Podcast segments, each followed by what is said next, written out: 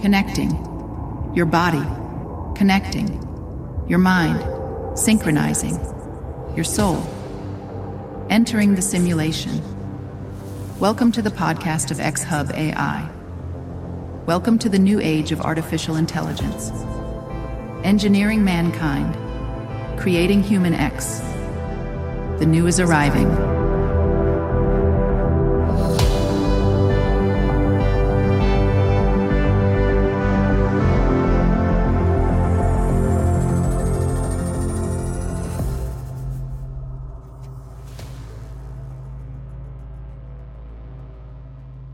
Kids should be studying these days?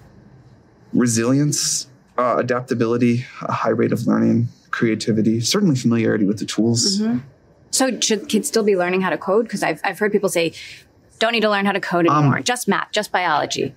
Well, I'm biased because I like coding, but I think you should learn to code. Uh, I don't write code very much anymore, although I randomly did yesterday. Um, but learning to code was great as a way to learn how to think. And I think coding will still be important in the future. It's just going to change a little bit or a lot. We have a new tool. try to be useful. Um, you know, do things that are useful to your fellow human beings, to the world.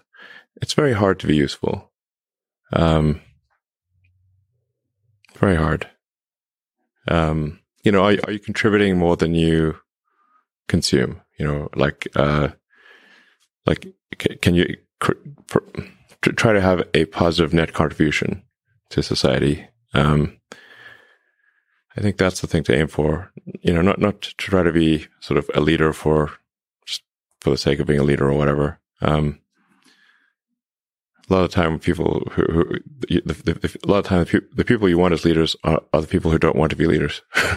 so, People say you have to have a lot of passion for what you're doing, and it's totally true. And the reason is, uh, is because it's so hard that if you don't, any rational person would give up. It's really hard, and you have to do it over a sustained period of time. So if you don't love it, if you're not having fun doing it, you don't really love it, uh, you're going to give up. And that's what happens to most people, actually. If you really look at, at, at, at the ones that uh, ended up you know, being successful, unquote, in the eyes of society and the ones that didn't, oftentimes it, it's the ones that are successful loved what they did so they could persevere when, you know, when it got really tough. And, and the ones that, that didn't love it quit because they're sane, right? Who would want to put up with this stuff if you don't love it? So it's a lot of hard work and, and it's a lot of worrying constantly. And uh, um, if you don't love it, you're going to fail. Hola, buenas tardes a todos amigos. Un nuevo programa, una nueva X-Talks ahí después de la de ayer, la segunda de esta temporada 4, y con un tema eh, importante y apasionante como es la educación, la educación con inteligencia artificial, un, gran reto y, un nuevo paradigma. Y para ello hemos traído pues eh, dos personas que nos propusieron el tema, eh, Olga Fernández y Juanjo Dolmo. Hola Juanjo, hola Olga, ¿qué tal? Hola Plácido. Buenas. Bueno, ¿Qué tal? Bueno, pues eh, para empezar, porque además vamos a intentar por tiempo hacerlo en una hora y media, no va a durar cuatro horas el programa para la gente que está acostumbrada a programas más largos. Vamos a hacerlo hora y media, pero vamos a ver muchas cosas. Eh, presentaros brevemente, empezamos por Olga. Olga, eh, un poquito cuál es eh, tu relación con la inteligencia artificial, con la educación y bueno. Vale, bueno, yo realmente eh, metida dentro de esta burbuja que es la inteligencia artificial llevo poquito tiempo. Eh, empezó a interesar más o menos hace un año y eh, bueno, yo soy bióloga de profesión, yo eh, estudié biología, mm, estuve también investigando y eh, luego me metí en la docencia porque pues, me, me gusta muchísimo eh, la docencia. Y eh, sí que es verdad que hace un año, pues eso, empezó a interesarme un poco la IA, ahora estoy aprendiendo un poco a programar, pero eso ya irá mucho más adelante. Y eh, mi motivación ahora mismo básicamente es, eh, yo doy clases en formación profesional sanitaria, entonces un poco de la mano de mi formación en biología y pues lo que conozco de ella, pues me gusta que aparte de integrar la inteligencia artificial en educación y ver cómo podemos sacarle partido tanto los docentes como los alumnos, porque al final es el futuro, pues también enseñarles un poco pues al futuro que se van a enfrentar y lo que se van a encontrar después. Vamos, ahí vas a tener, nos vas a contar tanto tu experiencia personal como la, la que estás viendo, ¿no? Sí, sí yo lo veo todos los días. Vas a tener ahí un, muestrario de gente, de personas jóvenes enfrentándose a esa realidad y de forma muy diversa, entiendo. ¿no? Nos, lo, vas a contar. Juanjo, ¿y en tu caso?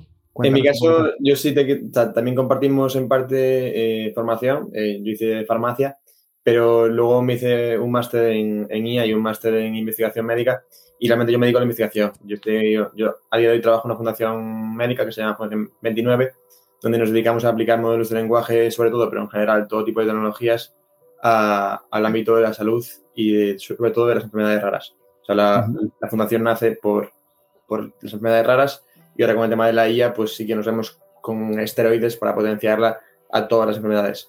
Pero en definitiva, en poco tiempo, eh, este mundo, esta era de la inteligencia artificial ha, impactado en diferentes sectores, el de la salud, educación. Nos vais a contar vuestra experiencia personal y, bueno, eh, en el programa de hoy, eh, esa visión de esta tecnología aplicada a algo tan importante como la educación, para profesores, para alumnos, pero en definitiva para, como valor dentro de la sociedad y también a nivel individual, ¿no? También cómo, lo, cómo, cómo se impacta. Pero antes de un poco hablar de, evidentemente, el tema de la educación, eh, evidentemente la inteligencia artificial ha supuesto ¿no? un, gran avance. Estamos, para mí, nosotros eh, defendemos mucho que estamos en una nueva era, ¿no? y además es el título de la, de la charla.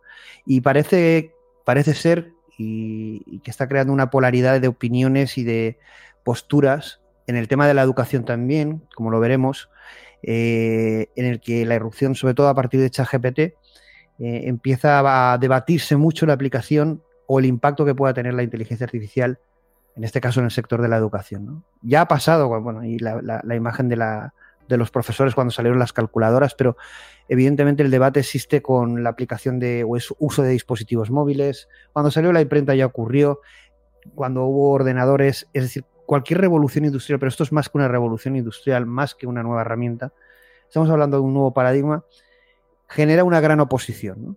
Y, lo estamos viendo porque yo, yo al menos mi, opinión es que he visto desde pasión y terror, he visto las dos cosas. Eh, he visto gente que se ha puesto las pilas y gente que no sabe ni por dónde empezar, ni tampoco eh, gente que no quiere ni que escuchar de qué va esto. Eh, entonces, eh, al final la conclusión es que este, estos grandes avances siempre, siempre van a perdurar y tenemos el reto de ver qué pasa. Vosotros, ya no solo en el tema de la educación, sino, como ha comentado Juanjo, en su, en su ámbito y tú también, eh, Olga, en el tuyo más de docente, ¿cómo habéis vivido esta, este surgimiento de esta tecnología? No llevamos ni un año, pero todo el mundo habla de IA unos la utilizan más, otros menos, unos tienen una opinión más técnica o más formada o menos, pero es todo el mundo habla de esto. ¿Cómo, lo ¿Cómo lo vivís? ¿Qué percibís entre amigos, compañeros? ¿Qué, eh, vosotros, qué, cómo lo habéis vivido esto? Bueno, también es que nosotros nos movemos, es lo que creo que te he comentado antes, en una burbuja en la que pensamos que todo el mundo está súper enterado y todo el mundo está súper al día, pero luego realmente cuando llegas, pues al mundo real y empiezas a hablar con gente, la mayoría pues no, no tienen ni idea de, lo que va la cosa. Y a la vista está que, bueno, mismamente en el centro en el que yo trabajo, pues, con los alumnos, porque yo soy súper pesada, yo siempre que les hablo de esto digo, bueno, ya sabéis que yo soy muy pesada con la IA, em, la mayoría eh, o no saben utilizarla o... Pero hablo de ChatGPT o sea, que ni siquiera me estoy yendo a otras aplicaciones o a otras cosas que a lo mejor sí que la están utilizando, pero ni siquiera saben que es inteligencia artificial, que es, lo que suele pasar la mayoría de las veces. Pero eh, muchos ni siquiera les ha entrado la curiosidad por conocerla, otros lo utilizan, pero porque han escuchado que les hace los trabajos. Luego, en cuanto a los profes, sí que es verdad, bueno, y sobre todo en Twitter y así, yo es que he leído opiniones de todo tipo. Algunas que es que me, me enervan por dentro y otras que, pues, sí que me hacen tener un poco de esperanza. Es hay muchos, al final cuando algo se mete tan directamente en tu trabajo, lo primero que tienes es miedo y rechazo hacia eso. Pero yo creo que hay que saber adaptarse y que obviamente sé que los problemas en educación van mucho más allá de esto y que hay muchos docentes que no dan abasto por muchas cosas. Pero al final es el futuro y no puedes ver, es que he leído de cosas para intentar prohibir, por ejemplo, ChatGPT que no lo puedan utilizar, pero medidas que no tienen ningún sentido porque se piensan que simplemente están copiando. Y no sé, creo que la gente tiene que quitarse un poco esas gafas que le nublan y, ven esto como un enemigo y pues darle la mano y a ver cómo se puede avanzar con esto, porque yo creo que hay más gente fuera que dentro de este mundo. Eh, bueno, es, sorprendente.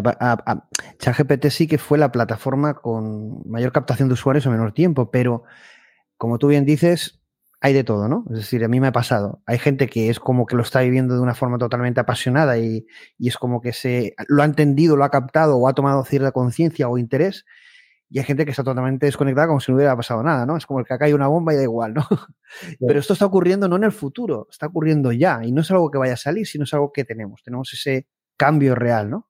Y es curioso que, eh, bueno, no creo que dependa de la edad, pero bueno, evidentemente la gente más joven que puede ser muy, muy mm, eh, receptiva a este tipo de cambios y tecnologías, pues hay mucha que no. Bueno, yo he conocido que gente que ni sabía instalado ChatGPT ni sabía lo que era y digo, ¿cómo puede ser esto? Es como alguien que inventa, no sé, eh, y no te enteras, ¿no? Pero bueno, luego está la, otra parte también, evidentemente, porque está, todo esto está teniendo un gran impacto. ¿Tú, Juanjo, cómo lo has vivido? En mi caso... También en, en, laboral. En mi caso, a ver, eh, en, el, en, el, laboral, pues, a ver, como bien dice Olga, vivimos una burbuja y obviamente siendo mi, mi fundación centrada en la, en la IA, pues no hay, no hay capacidad, no hay posibilidad del rechazo porque ya vamos de cara, ¿no? Pero sí cuando sales de la burbuja y de mi círculo más cercano, que sí que están todos metidos en el tema y todos saben sobre la IA, eh, pasa un poco lo, que decía ella, que la mayoría usan en el día a día muchísimas aplicaciones en el teléfono o, en, en, todo tipo de dispositivos eh, que usan IA eh, en la sombra y no lo saben y cuando realmente oyen hablar de IA, solo piensan en ChatGPT. ¿Por qué? Porque la única vez que ellos han oído hablar de, de IA como concepto fue con el boom que tú decías hace un año de ChatGPT. ¿Qué, ¿qué, problema hay con ChatGPT? Que ChatGPT salió, eh, sí, llegó muy rápido a 100 millones de usuarios, pero realmente yo creo que no sé si es que está estancado o si es que realmente a la gente pues le hizo mucho, o sea, vivimos en un tiempo de muchas burbujas, o sea, muchas subidas y bajadas, ¿no?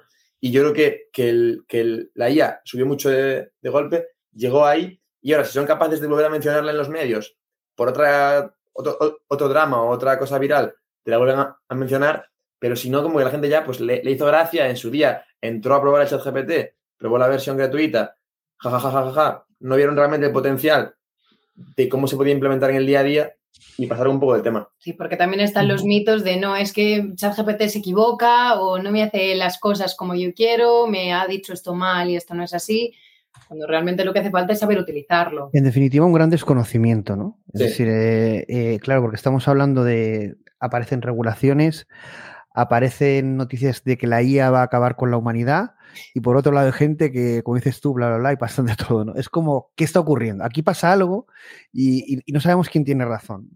Lo vamos a ir analizando, sobre todo desde el enfoque de la, de la educación, porque sí que evidentemente ha habido una preocupación, pero eh, como bien dices, cada uno lo ve de una manera distinta, ¿no? Vamos a intentar ver eh, lo importante y el gran impacto que tiene eh, esta tecnología en, el tema de la educación. Bueno, cuando, apareció ChatGPT, eh, fueron eh, muchas iniciativas y sectores que prohibieron directamente, y no estamos hablando de pequeñas iniciativas, prohibieron ChatGPT. Países prohibieron ChatGPT, Nueva York, bueno, pues una de las noticias, Nueva York prohibió las escuelas. de alguna manera también, pues esto es una noticia de hace poco en el país, siempre, eh, además, enfocada a la educación, ¿no? Es decir, eh, siempre que se analiza la, aplicación de la inteligencia artificial, se analiza desde el punto de, sí, sí, es una gran oportunidad, pero ¿cuántos peligros, no? Es como, mm. eh, bueno, podemos ser optimistas, pero hay un alarmismo muy importante de los peligros que conlleva, ¿no? Peligros que fundamentalmente yo creo que el más grande es el de generar un gran cambio que seguramente no sepamos gestionar. Y en educación yo lo resumiría, y aquí quiero que, hagamos una primera reflexión, cuando salió ChatGPT, eh, bueno, aquí Samalman en una de las noticias habla de, bueno, una, eh, un gran impacto en, en, además esta noticia sobre ello en educación y cómo los profesores pues un poco eh, tenían miedo de ChatGPT por, por el plagio, por la copia, por eh, una serie de cosas en su día a día, ¿no? Entonces la solución sería prohibirlo, cómo detectar todo eso y bueno, se armó un, un follón que la leche. Y, y, bueno, aquí el CEO de, de ChatGPT o de OpenAI, Sam Altman, pues decía pues básicamente que nos tenemos que adaptar, que da igual lo que se quejara la gente, eh, da igual lo que patalearan y, y dijeran, eh, yo soy, esto es así, que esto ha venido para quedarse y o se adaptan o lo van a pasar muy mal, ¿no? Pero aparte de eso, de esa mm, asertividad que siempre ha tenido Sam Altman, que en este caso sí que comparto con él, y es que esto ha venido para quedarse. Y si tomamos conciencia, cuanto más rápido mejor, y sabemos aprovecharlo en positivo mejor, y si no lo vamos a pagar, sí que dice una frase que para mí es la clave, es muy simple y clave, y es que realmente plantea que ChatGPT debería ser un tutor personalizado en toda la vida de cada niño, pero bueno, en definitiva de cada persona. Es decir, que dentro de nuestro, nuestro proceso de aprendizaje, que debería ser hasta que nos muramos, vamos a tener un tutor. Y ese tutor va a ser una inteligencia artificial. Y ese concepto que es, tan es muy simple, un copilot, un asistente, un compañero virtual, llamémoslo como, quieramos, como queramos, en el formato que queramos, eso plantea un cambio de paradigma brutal. Y como eso, ese paradigma se puede afrontar, claro, eso es como que, que, la, onda expansiva, eh, pues eh, es, eh, ¿qué hacemos? No, como estáis comentando, no, no hacemos caso, o si esto es tan importante como lo que dicen nos tenemos que poner las pilas y enfrentarnos a un reto al que no nos hemos enfrentado nunca, porque, por ejemplo, en este país no hemos, no hemos visto un planteamiento, una revisión del plan educativo. No hablo desde un punto de vista político, sino un, desde un punto de vista estratégico, como ha hecho China y como hacen otros países. Uh -huh. y, y, la educación es estratégico. Entonces, ¿qué pensáis de esa frase de Sam Altman? Y, y, de ese cambio de paradigma, ¿no? De lo que supondría tener una inteligencia artificial supervisando tu, tus procesos de aprendizaje. Yo estoy completamente de acuerdo. De hecho, yo lo que intento transmitir a los... Yo también corrijo TFGs, ¿vale? En, bueno, TFGs son PCGs porque son de grado superior. Y eh, siempre está la gracia de cuando me dicen, bueno, entonces, Olga, como a ti te gusta tanto la IA, no pasa nada si ChatGPT me hace el trabajo, ¿no? O sea, yo creo que la clave está en entender, o sea, yo creo que ahora mismo hay dos bandos. O sea, los que piensan también que ahora mismo con la inteligencia artificial, pues qué más da que los alumnos eh, memoricen ciertas cosas o al final aprendan ciertas cosas porque van a poder consultar todo. Y luego también está la parte de eh, no, no, no, no, no, prohibamos todo esto porque tienen que aprender y no tienen que utilizar. O sea, yo creo que la clave es que entiendan la importancia de saber utilizar las herramientas de IA y la clave de pues seguir aprendiendo, porque no puedes basarte simplemente en, o sea, para contrastar todo lo que tú estás leyendo tienes que tener un conocimiento previo. Y por ejemplo, yo una de las primeras cosas que les enseñé a los alumnos cuando pues, ya actualizaron Vision en GPT-4, eh, por ejemplo, en la asignatura de hematología tenía varios frotis que habíamos hecho en clase y eh, se los iba subiendo a ChatGPT, en plan, dime qué es esto. Uh -huh. sí. bueno, la, la, verdad es que las posibilidades de GPTV, bueno, de, de la, las capacidades de visión. Son una locura. Eh, es, una, es, una, locura. Oye, dime de qué. Bueno, es una locura. Yo siempre pongo sí. ejemplos sobre ello y es, eh, es, increíble. Pero para algunas cosas sí que es verdad que tienes que tener cierto contexto. Por ejemplo, lo que te estaba diciendo, subías varias imágenes de frotis sanguíneos. Le preguntas, ¿esto qué es? Pues sí que te empezaba a decir, bueno, parecen células sanguíneas, no sé qué, pero no, realmente no llegaba a atinar exactamente de qué era y pues, ¿qué le puede pasar a esta persona? Y te da una idea, pero tienes que ir como son sacándoselo. Entonces, si realmente no tienes ninguna idea de mato, ChatGPT no te va a hacer la tarea, ¿vale? O por lo menos no te la va a hacer tan bien, o incluso con algunos problemas que hay gente que se piensa que utiliza, la gente lo utiliza con buscador de Google y no es así. Hay que saber promptear, hay que saber preguntarle y hay que saber pues sacar las cosas. Luego, el tema TFGs. Eh, ChatGPT no o sea, vale, sí, puedes plagiar un trabajo, pero igual mmm, lo que tienes que hacer es cambiar la forma en la que tú planteas las actividades que mandas o las tareas que mandas, porque no tiene sentido, pero tampoco aunque no tuviésemos ChatGPT, eh, se ha hecho toda la vida de que te mandan una tarea que solamente es, bueno, hazme un resumen de tal cosa o explícame tal cosa, algo simplemente de desarrollo que lo puedes buscar en internet y copiar y pegar. Que sí, cambia, cambia mucho el, al cambiar el paradigma, debería cambiar también cómo evaluamos y qué tenemos que enseñar. Cambia todo, ¿no? el problema es que no, no encaja la realidad actual con las herramientas nuevas que salen porque rompen el sistema, ¿no? De alguna forma deja de tener sentido, ¿no? Es lo que tú hablas. Al final mm, eh, puedes hackearlo, hablemoslo así. Entonces, claro, deberíamos cambiar cómo evaluamos. Deberíamos cambiarlo todo, pero claro, estamos hablando de un sistema educativo que no se cambia de, un rápido, eh, pasa por lo público y es muy lento, y más en nuestro país. O sea, eh, no estamos hablando de políticas, todo da igual el color que sea. entonces, claro, ¿cómo, ¿cómo afrontamos esto, no? Porque en definitiva no podemos cambiar el sistema educativo, pero estas herramientas ya están aquí. Y, luego lo que decías del tutor, eh, yo una cosa que les intento transmitir que eh, no solamente es que tú busques cómo se hace algo, sino si hay algo que no has entendido, es que cuando tú le preguntas a, a ChatGPT, por favor, ¿puedes explicarme cómo es esto de manera sencilla? ¿Puedes explicármelo como si estuvieses explicando a una persona que no tiene ni idea? Te desglosa muy bien cómo va. Puedes pedirle que te haga preguntas para ayudarte a repasar, preguntas tipo test, por ejemplo, para ayudarte a repasar el contenido o mm, que se centre más en las partes que menos has comprendido, que te ponga ejemplos prácticos en la vida real. O sea, mm, se le puede sacar mucho más partido del que la gente le saca, pero eh, es que no, aquí, hay, un problema que yo me pongo también en ese sentido. El tener un tutor, eh, bueno, es muy amplio el concepto, pero solo yéndonos a lo que es la resolución de dudas, muchas veces, ¿cuántas veces no hemos preguntado cosas por vergüenza o, o porque hay una distancia del profesor-alumno, en que no hay una empatía, una buena comunicación, ¿no? Eh, eres joven, no sé, muchas cosas. A mí me ha pasado hasta la universidad, ¿no? Eh, o, a lo mejor preguntas una vez, no te resuelven el tema y tampoco quieres dar la nota. Entonces, claro, aquí te lo puedes, lo puedes preguntar 20 veces eh, y es muy distinto, ¿no?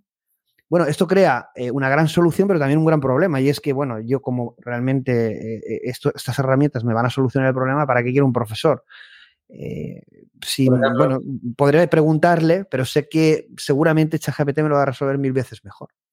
Mira, por ejemplo, me, me pasaba hace unos días, eh, estoy enseñándole a, programar a un amigo y yo no quería decirle que las dudas las buscas en ChatGPT, porque sé que si empieza a buscar las dudas, el cuerpo le va a pedir buscar ya las soluciones directamente. Entonces, yo, yo, quería que él pensase un poco, porque eso, aún no sabía nada de programación, es que ya que él pensase un poco por su cuenta, sin usar ChatGPT. Entonces, siempre el, labor del docente está en ese balance entre enseñarle a usar las herramientas, pero e, evitar que las herramientas ¿sabes? lo atrofien. Y claro, yo le decía, vale, pues envíame tus dudas, pero claro, él a mí no me quería enviar las dudas, porque le da vergüenza que una duda sea muy tonta para que yo me ría de él. Entonces, claro, yo le decía, vale, voy a inventar un, un, un Juanjo GPT que cualquier duda que tú me mandas, si yo le doy el ok, o sea, GPT le responde para que él no abuse de esa búsqueda, ¿no? Y que busque realmente dudas que le surgen en vez de directamente la solución a, la tarea que le mando. Pero e, ese balance es donde un buen profesor tiene que diseñar tareas que sean difíciles de hacer meramente buscando en, GPT, pero que sí que las dudas que a, la persona le, van surgiendo pueda preguntarlas porque aquí sí que tenemos también eh, una gran ventaja con ChatGPT y es que evidentemente el valor humano va, a tener el valor que tiene, evidentemente. Pero bueno, ChatGPT es escalable, va a estar disponible siempre y va a poder proporcionar una calidad eh, siempre la misma. Mientras que un profesor depende, ¿no? Dependerá de los profesores que sean mejores, peores y, somos humanos en ese sentido, ¿no? Y es lo que dices tú, en definitiva, eh, cómo podemos afrontar ese gran cambio que supone, eh, de alguna manera, eh, el proceso de aprendizaje maestro-alumno. ¿Cuál va a ser el futuro? Eh, ¿Potenciar la interacción máquina-humano, que es lo que parece que va a triunfar? ¿O la humano-humano, que muchos defenderemos, pero quizá no tenga futuro porque cuánto cuesta trabajar realmente entendernos los humanos, ¿Qué es lo que deberíamos hacer, ¿no? Pero yo creo que va mucho más rápido toda la innovación, toda la evolución y toda la eh, inversión que se realiza en que nosotros podamos ser usuarios, eh, sea positivo, ¿no? No digo que sea lo mejor, pero sí que seamos eh, usuarios de todo ese tipo de tecnologías, que es algo mucho más inmediato, ¿no? Eh, y, yo creo que costaría mucho más, como tú planteas ese caso, convencer a tu alumno de que cambie su actitud en ese sentido y se abra, que en definitiva siga utilizando ChatGPT y avance en su proceso de aprendizaje. ¿no? No sé si vamos a poder cambiar eso, aunque realmente es mejor, evidentemente, que podamos integrar lo que es la relación humana, pero en definitiva tenemos que afrontar esto desde un punto de vista inteligente. Quizá hay cosas que nos gustarían más, pero va a ser inviable porque esto va tan rápido que es imposible cambiar al ser humano sus hábitos y sus conductas tan rápido. Entonces, eh, hay que afrontarlo desde un punto de vista muy práctico, también con valores y ética, pero también siendo realista. Este sí, sí. O sea, no es un cambio que, quiero decir, lo que tiene que hacer la gente es no rechazarlo directamente. Obviamente no vas a empezar a utilizarlo ni te vas a volver un experto en el tema eh, de la noche a la mañana. Y pues muchos profesores por los que se muestran más reacios al tema es porque es que no doy abasto, esto me ha ido bien siempre, porque lo tengo que cambiar, ahora tengo que empezar a pensar otras actividades mucho más complejas para que lo puedan hacer. No pasa nada, quiero decir que el cambio se puede ir haciendo poco a poco y a la vez que tú vas o hay mucha gente que lo ve como también algo negativo porque piensa que es que le va a ayudar a los alumnos a copiar, pero es que no se dan cuenta que también es herramienta para los propios docentes para facilitarle los trabajos que muchas veces son súper tediosos. También hay un cambio de rol, ¿no? hay un cambio de rol del profesorado, hay un cambio de rol de, también del alumno que va a buscar a lo mejor quizá una comodidad, no lo sé, ¿no? Evidentemente ahí se plantea lo que es la, educación. Eh, eh, y aquí yo he querido poner un slide me parece importante, pero eh, no, es evidentemente muy profunda, pero sí que me parece que la tecnología aplicada a la educación tiene que potenciar al individuo para, en definitiva, crear una mejor sociedad o impactar en la sociedad, en definitiva, en el mundo. Y esto es algo que yo creo que no se tiene claro. Cuando hablamos de educación, yo, no sé si, entiendo que muchos sí, eh, pero yo creo que se ve como un proceso, pero no se sabe muy bien el propósito. Y yo creo que hay que replantearse muchas cosas en este sentido. ¿Por qué aplicar tecnología a la educación? ¿Qué es la educación? ¿Con qué fin? Eh, porque muchas veces la educación ha sido una factoría de crear personas para, para trabajos. Pero esto está cambiando también mucho porque cambian los valores, cambian las expectativas, cambian la forma de ver la vida. Eh, también con la inteligencia artificial podemos tener otra visión de vida distinta, ¿no? Que quizá no sea trabajar 40 eh, horas o, 100 horas, como decía Elon Musk, a la semana. Es decir, estamos planteándonos muchas cosas. Y desde este punto tenemos que plantearnos qué es la educación. Y, desde mi punto de vista debe de ser el objetivo de potenciar el talento y las cualidades del individuo de la forma más personalizada posible. Y eso es un reto que a día de hoy, yo, yo no lo sé, hablo, ya he pasado mi proceso de educación, al menos eh, cuando era más joven, eh, yo creo que no se tiene presente. Yo creo que hay una serie de procesos en la educación, pero no se plantea que es tan importante en la sociedad y creación de futuro. Y ahora con ChatGPT no es una cuestión de aplicar ChatGPT o un modelo de lenguaje, sino qué queremos hacer y conseguir y dónde situamos estas, eh, estos valores, estas piezas y este proceso. ¿no? Eh, yo, no sé si estamos capacitados para tener esas reflexiones o si podemos conseguir algo, pero evidentemente si no conseguimos nada, lo vamos a pasar francamente mal, porque Habrán otros países que seguramente sí que puedan aplicar esto. Y, bueno, lo que sí que, bueno, no sé qué pensáis sobre, si queréis hacer alguna reflexión sobre eso, ¿no? Es decir, de, realmente si tenemos que tener una visión eh, de la educación como algo troncal dentro de la sociedad y de, nuestras vidas, ¿no? Más importante de lo que nos han inculcado incluso. A ver, yo en ese sentido, eh, tiene razón en que muchas veces el sistema de educación eh, parece eso, lo que decías, una fábrica en serie de, personas y, sí que darle a cada, a cada alumno un tutor personalizado que se adapte perfectamente a, las, a los puntos fuertes y débiles de cada alumno puede crear precisamente personas súper distintas. Y eso puede ir muy bien para, para un mundo en el que no queramos que todo el mundo sea igual, sino que cada uno explote realmente eh, sus potenciales al máximo y que, por ejemplo, eh, a día de hoy a muchos niños le, pasa que a lo mejor son buenísimos en, en, arte o en, o en cualquier habilidad que a lo mejor en el, en el mundo de la educación no se menciona, pero por mero diálogo, por mera exploración con estos tutores de IA personalizados, pueden descubrir vocaciones que, a lo mejor en, la educación tradicional ni se les plantearía, ni, ni, les aparecería algún referente por el camino. Solamente por preguntar y por ver eso, qué se le da mejor, qué le cuesta menos hacer. Y eso puede cambiar mucho cómo se forman los individuos. Yo creo que es, eh, realmente estamos dando un tutor que es muy inteligente, pongámoslo así, con una capacidad, como bien has dicho tú, exploratoria de posibilidades. quizá no hay que delegar solo esto a, la pareja alumno, tutor y, eh, de inteligencia artificial, sino evidentemente debería haber una supervisión también humana. Pero evidentemente poner en la ecuación esta inteligencia artificial o tutor, como dice Juanjo, nos abre un mundo de posibilidades justamente cuando tenemos que tenerlas. Eh, no quitarnos posibilidades, sino abrir posibilidades y conocimiento para poder elegir, ¿no? Y para poder formarnos y crecer, ¿no? En ese sentido, las Big Tech, evidentemente, como productoras de inteligencia artificial y de tecnología de IA, saben que el campo de la educación es estratégico tanto a nivel de negocio como a nivel de influencia, positiva negativa. Evidentemente, eh, tendrán la influencia humanista, pero seguramente que también la influencia económica, ¿no?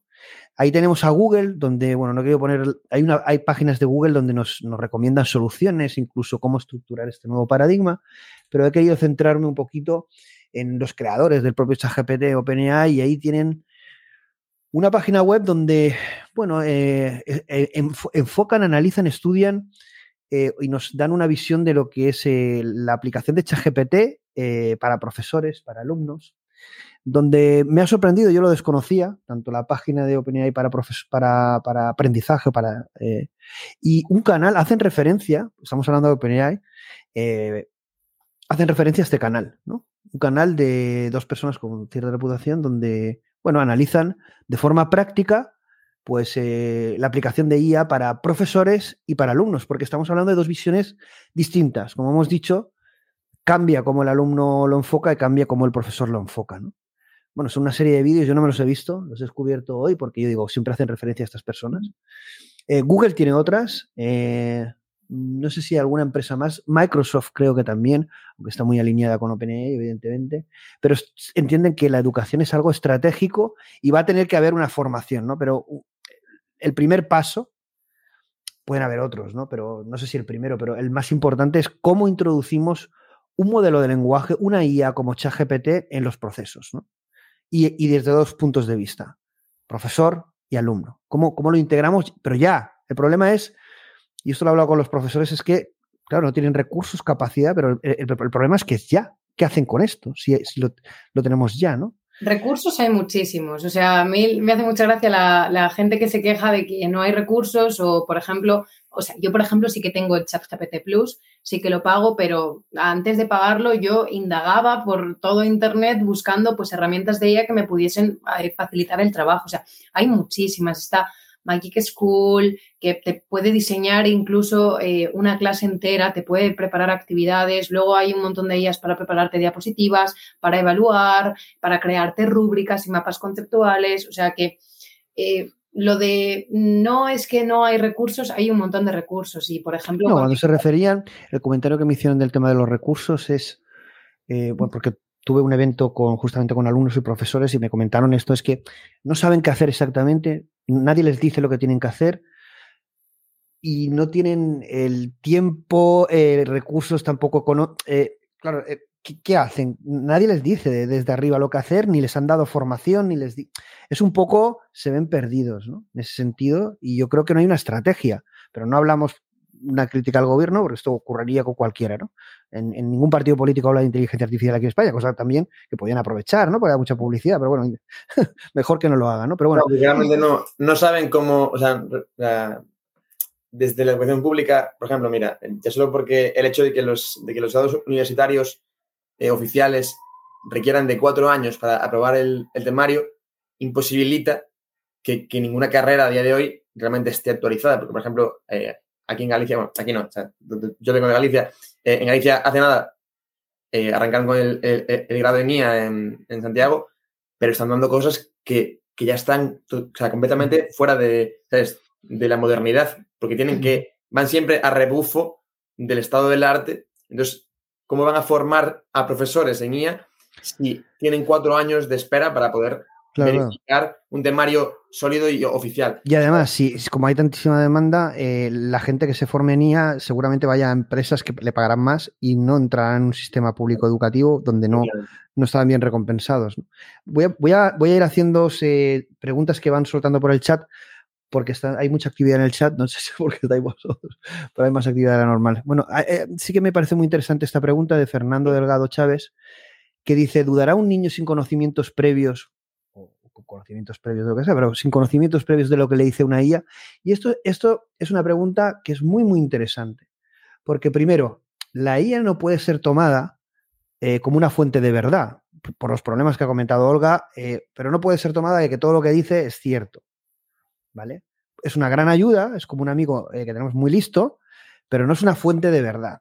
¿no? De, alguna manera no podemos tomarlo como literal, ¿no? Deberíamos tener luego una investigación o, o contrastar determinadas cosas. Pero yo creo que más allá de eso, la pregunta es, cuando la IA sea tan importante para el alumno, para el niño, para la niña o para, para el adulto, llegará un momento que no se cuestionará nada, porque como es tan listo, según no cuestionas, ¿no?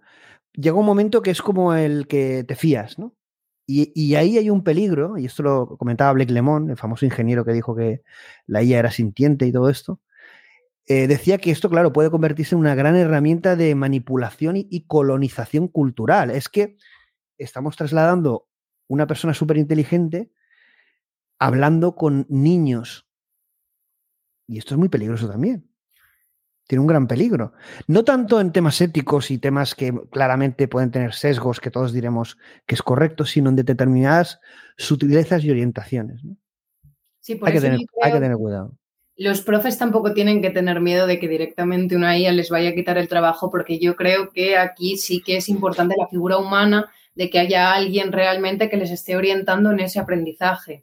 Si no tienes eh, o sea, obviamente una persona que no tiene contexto previo y no tiene conocimientos previos de absolutamente nada, todo lo que le diga la inteligencia artificial va a pensar, todo lo que le diga ChatGPT va a pensar que es... Sí, pero es que eso también pasaba antes cuando los profes te decían, no te fíes de lo que pone en Wikipedia, que ahí puede escribir mm. todo el mundo. Entonces yo creo que ese riesgo ha existido siempre y que la figura ahí del docente sí que va a ser importante para marcar o determinar un poco al alumno en lo que se puede fiar y no se puede fiar. yo veo, veo un problema que es con todo el tema de las alucinaciones, y ya, todo el concepto de alucinación eh, ha sido ampliamente criticado. Y ahora empezamos a ver desde, bueno, ha habido un par de, eh, trabajos que llaman a la alucinación algo buscado. Realmente, eh, cuando la IA Está forzado, ¿eh? Bueno, esto lo comentaremos.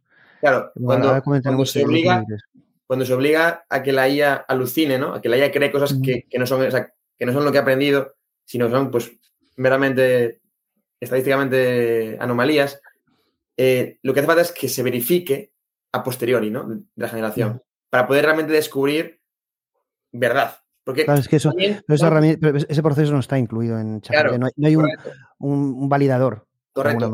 que también sería muy peligroso, cuidado con eso. Damos por supuesto que, que lo que va a haber en un paper científico está más cerca de la verdad que lo que puedes en Bueno, pero esto también ocurre en la verdad. Es decir, si analizamos un paper, también nos lo creemos y un paper no tiene que decir la verdad. Es el mismo punto. O sea, lo, de que un niño vaya a creer a ChatGPT es muy buena pregunta.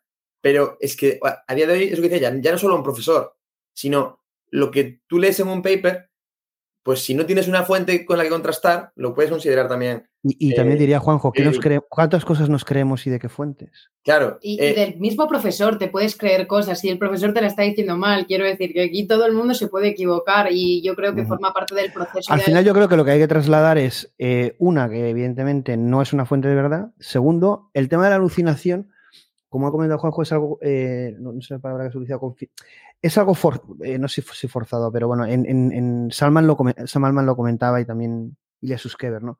Es decir, dejan eh, una, posibilidad que el modelo mm, eh, pueda alucinar o navegar de forma libre, creando esas posibilidades, ¿no? poniendo esas piezas que no son reales, porque eso le da una mayor creatividad y en determinados escenarios es muy bueno. que sea creativo. Entonces el equilibrio, por eso encontramos en algunos, por ejemplo en Bing y en otros chats, el poder definir perfiles que sean más creativos o más cerrados, porque claro, si no alucinar absolutamente nada sería como eh, muy, muy limitado. Lo que pasa es que a lo mejor tiene que, ser creativo, tiene que ser creativo en unos momentos, en otros menos. Todo eso lo tienen que configurar o modelar y entiendo que irán, van, a ir, incorporando eh, partes. Evidentemente, la validación de hechos es otra parte que también es peligrosa, ¿no? Que cuando diga algo lo pueda validar, pero ¿quién valida ese hecho, no? Por ejemplo, eh, el, propio Google intentó implementar una búsqueda post-generación, es decir, intentar con otros, otros modelos comprobar búsquedas factuales, que es que lo pongo entre comillas porque es que no hay nada factual a día de hoy, salvo, la, las matemáticas y la física hasta cierto punto.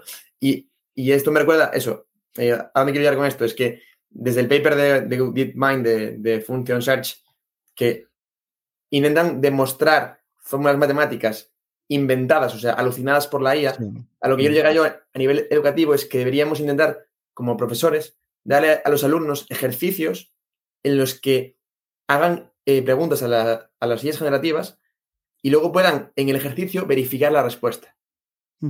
Hay ciertas metodologías, como tú estás diciendo, eh, que si no tomamos a la IA como algo súper inteligente que nos va a decir siempre la verdad, podemos jugar con ellas Estás ya, eh, por ejemplo, mostrando un método que es, bueno, generar algo y que luego a la vez lo valide la misma inteligencia artificial, como un chain of thought. Es decir, hay diferentes técnicas de prompting que se llaman. Lo que pasa es que, claro, esto no llega al alumno. Tendríamos que enseñar a hacer prompting en ese sentido y entender que la herramienta tiene unas limitaciones que irán superándose, pero que tenemos que conocerlas para entender cómo comunicarnos y utilizarlas, ¿no? Claro, porque si no, en ese sentido has hecho un muy buen ejemplo de, por ejemplo, una cosa tan básica como plantear una cosa y que luego la misma inteligencia te lo valide o corrige, pues entra en una trampa y nos puede permitir detectar determinadas cosas. Exacto, es básicamente preguntarle también, pero ¿estás seguro? ¿No crees que pero porque tú ya tienes conocimientos previos. El ejemplo que ponía antes de las células de hematología era, pues yo no lo veo exactamente así, ¿no crees que te estás confundiendo? Y ya es cuando es hacerle pensar. Pero, y, ya no realmente eso, sino eh, yo más, yo más en cuanto a ir a, pruebas más aplicadas, es decir, si lo que le está explicando la IA, luego ellos en, la práctica no lo ven eh, representado, es cuando van a desconfiar, ¿no? Y, van a ir para atrás y van a empezar a buscar dónde se ha equivocado la IA. Porque que, que, usan a la IA para que ella misma se intente verificar, está muy bien, pero vamos a, caer siempre en el mismo bucle. Yo lo, lo que mm, comentaba es proponerle a los alumnos ejercicios prácticos pues en cada disciplina serán distintos, pero prácticos, en los que puedan eh, verificar lo que les diga la IA en el propio ejercicio. Es decir, si lo que le ha dicho la IA es correcto, van a llegar a la solución correcta, pero si no, no van a llegar a esa solución, ¿no? Y, con eso pueden ir para atrás y cuestionarse en qué falla la IA, por qué falla la IA, qué está malentendiendo la IA y cosas así. Bueno, esto pasa igual en el tema de la programación generada, ¿no? Generativa. En definitiva, te puedes ver un código que luego no funciona, pero bueno, claro, el tenerte una base eh, te permite afrontar esto de una determinada manera. Por eso, como bien dices tú, puedes generar código, luego que otra IA lo, lo valide, otra que lo pruebe y que estén como comunicándose, que nos llevaría a conceptos que también se han mostrado en papers de agentes colaborando entre ellos y el resultado es sorprendente. Y es que aunque si tú divides esos procesos y haces que se comuniquen, pues el resultado es mucho más efectivo, pero a unos, a unos límites eh, muy interesantes. ¿no? Bueno, hace una pregunta Daniel que también me parece interesante. Dice, ¿creéis que la IA forzará al sistema educativo por necesidad a preguntar más a los alumnos cosas de concepto y comprensión en vez de memorística? Evidentemente, como hablamos ayer, ¿no? ¿Cómo va a influir en el cerebro? Eh, quizá la memoria ya pasaba con Google, ¿no? Eh, y esas búsquedas rápidas, pero con la, introducción de inteligencias artificiales, quizá necesitemos cada vez menos la, la memoria, ¿no? Pero claro, esto también supondría lo que decimos, ¿no? Un cambio de, planteamiento, de decir, bueno, realmente no necesitamos memorizar tanto. Pero claro, ¿dónde está el equilibrio, ¿no? Entre mm, fomentar ejercicios de memorización y en algo algo mejor que no vas a utilizar tanto, eh, hasta qué punto no vamos a utilizar la memoria para nada, claro, eh, y, cuidado con esto, ¿no? Llegará un momento que nos meterán el chip y nos meterán la memoria y no, no, no necesitaremos ni memoria biológica, ¿no? Pero Claro, estamos en ese proceso, ¿no? De decir, bueno, pero yo para qué necesito memorizar algo si lo pongo en ChatGPT y ya, ya está. Yo para qué necesito saber hacer una integral si lo pongo en, una calculadora en un lenguaje y ya me lo determina. ¿Para qué quiero programar eh, o aprender tanto a programar si ya ChatGPT me va a dar el código y más o menos lo puedo llegar a entender? Pero ahí hay un gran debate, ¿no?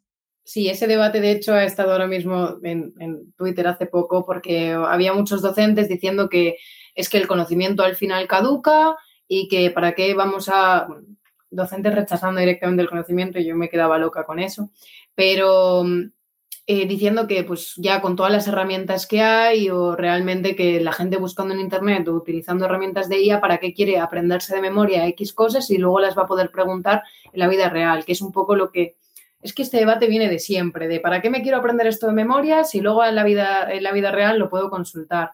Bueno, yo creo que mm, por mucho que digas que algo te puede hacer una integral o que pues, un código de programación se lo puedes preguntar a una IA y te lo puede hacer directamente, eh, que no sea todo directamente memorístico y que sí que haya más cosas de concepto de comprensión, yo creo que hay cosas que sí que tienes que tener en la memoria, que sí que tienes que ya no solo comprender, sino saber que esto es así porque eh, pues, es así, para poder asociar conceptos tienes que tener primero unos conocimientos, o sea, esos conceptos en la cabeza para poder comprenderlos más adelante.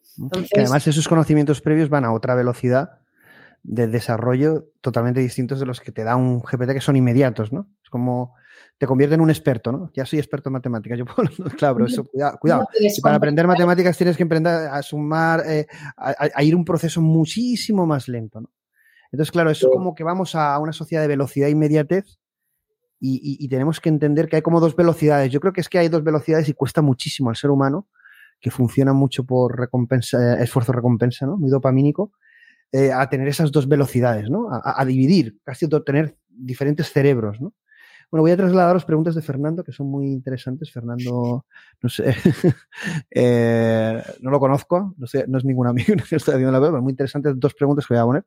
Fernando Delgado nos dice, eh, ahora que los investigadores científicos mismos analizan los resultados con GPT, bueno, es cierto, eh, la ciencia perderá calidad, pero bueno, entiendo también trasladado a la educación claro, desde el momento que los profesores también utilicen todo este tipo de herramientas, también a lo mejor perdemos eh, calidad en el profesorado, ¿no? Porque eh, eh, vamos a este tipo de herramientas que nos lo dan todo hecho, ¿no? En definitiva, ya no vamos a explicar o tener paciencia a explicar, porque, bueno, qué mejor explicación que la que pueda dar ChatGPT. Y en ese sentido, a nivel científico, claro, hay está ChatGPT o las sillas que van a jugar un papel y van a ir desplazando al humano y quizá ahí no sé si habrá una pérdida de calidad, pero sí que habrá un proceso de cambio. No sabemos si, yo entiendo que no habrá una pérdida de calidad, quizá al revés. Habrá un aumento de calidad en la ciencia, debería ser y lo estamos viendo, ¿no? Pero no, sé si en el profesorado donde la relación humana debería ser eh, algo importante, ¿no? Como, esta, pregunta, esta pregunta es, muy buena, pero muy complicada, porque realmente GPT no, o sea, el impacto neto de GPT en la ciencia es imposible de medir, pero eh, los pocos estudios que, tenemos de cómo afecta GPT al rendimiento, eh, por ejemplo, el, estudio que hizo Boston Consulting Group sobre cómo GPT-4 impactaba e, en, un, abanico de, de, toda la distribución de profesionales, eh, a los que más beneficiaba era a los peores. Es decir, eh, obviamente a los peores trabajadores, pues era a los que más ventaja le daba, ¿no? Y los acercaba un poco más a la media. Pero a los mejores no les potenciaba tanto. Así que un poco, un poco, pero no, tanto sobre la media, ¿no? Eh, entonces, pues yo sí que puedo suponer que la calidad mejorará. Obviamente, habrá gente que empeore, porque deje de, de esforzarse. Pero yo, creo que el, neto va a ser superior. Pero porque es que, además, ya no va a ser eh, la ciencia. O sea, porque la, ciencia no es un, un, estático, sino que va a ir evolucionando. Y entonces, eh, al final siempre va a haber necesidades siguientes que, descubrir. Y GPT al final se integrará en herramientas tradicionales o, nuevas en las que a veces ni, te darás cuenta de que lo, estás usando, pero incluso en las búsquedas clásicas de bibliografía, de, cualquier tipo de, fuentes, estará integrado. Y tú ya no le llamarás GPT porque no será ir a buscar a ChatGPT, pero te vas a haber potenciado en todo tipo de búsquedas, todo tipo de escrituras, relaciones, que tú ni siquiera sabías que era ChatGPT y va a estar ahí siempre contigo. Entonces yo creo que la mejora va a ser obvia e innegable. Yo creo que la, yo creo que la ciencia va... Bueno, y es algo dicho por Alban y, y Suskever también, y bueno, por, muchos, ¿no? Ellos no entienden la evolución de la inteligencia artificial sin que llegue un punto en que la IA genere ciencia de forma sostenible y a un nivel no humano. No humano es que lo estamos viendo con determinados logros como en AlphaFold, el descubrimiento de materiales y otros, ¿no? Ahora ha salido hace, creo que es hoy, sobre el tema matemático, ¿no? Esta IA que compite, bueno, estaba Demis Hassabis dando la enhorabuena porque han publicado como eh, una inteligencia artificial que se enfrenta, se enfrenta a retos matemáticos a nivel olímpico, ¿no? Bueno, no he leído mucho, solo he leído el tuit ahora mismo que lo han publicado, ¿no? En definitiva, grandes avances en, ese sentido y vamos a, un nivel de ciencia que nos permitirá conseguir muchísimas cosas, donde el humano jugará un papel en este sentido. Y también comenta aquí Fernando una cosa que me parece interesante. Dice, por otra parte, comento que la IA es un conocimiento de las masas. Bueno, evidentemente, eh, un modelo de lenguaje generado a partir de datos, de muchísimos datos. No todo el conocimiento, evidentemente, de la humanidad, pero muchísimo, cada vez más. Dice, los campos menos estudiados no están representados. Bueno, y ya no solo eso, sino que entiendo también que habrán sesgos. Bueno, eh, bueno aquí preguntaban cosas. Eh, hay veces que yo he encontrado, mm, aquí le falta en este área de profundidad, ¿no? Entiendo que no en todas las áreas y en todos los sentidos han. Y bueno, ahora con el tema del copyright aún más, ¿no? Seguramente ahora lo mirarán todo con lupa y a ver qué, con qué entrenan exactamente, ¿no? Si, si, incumple cosas o no, ¿no?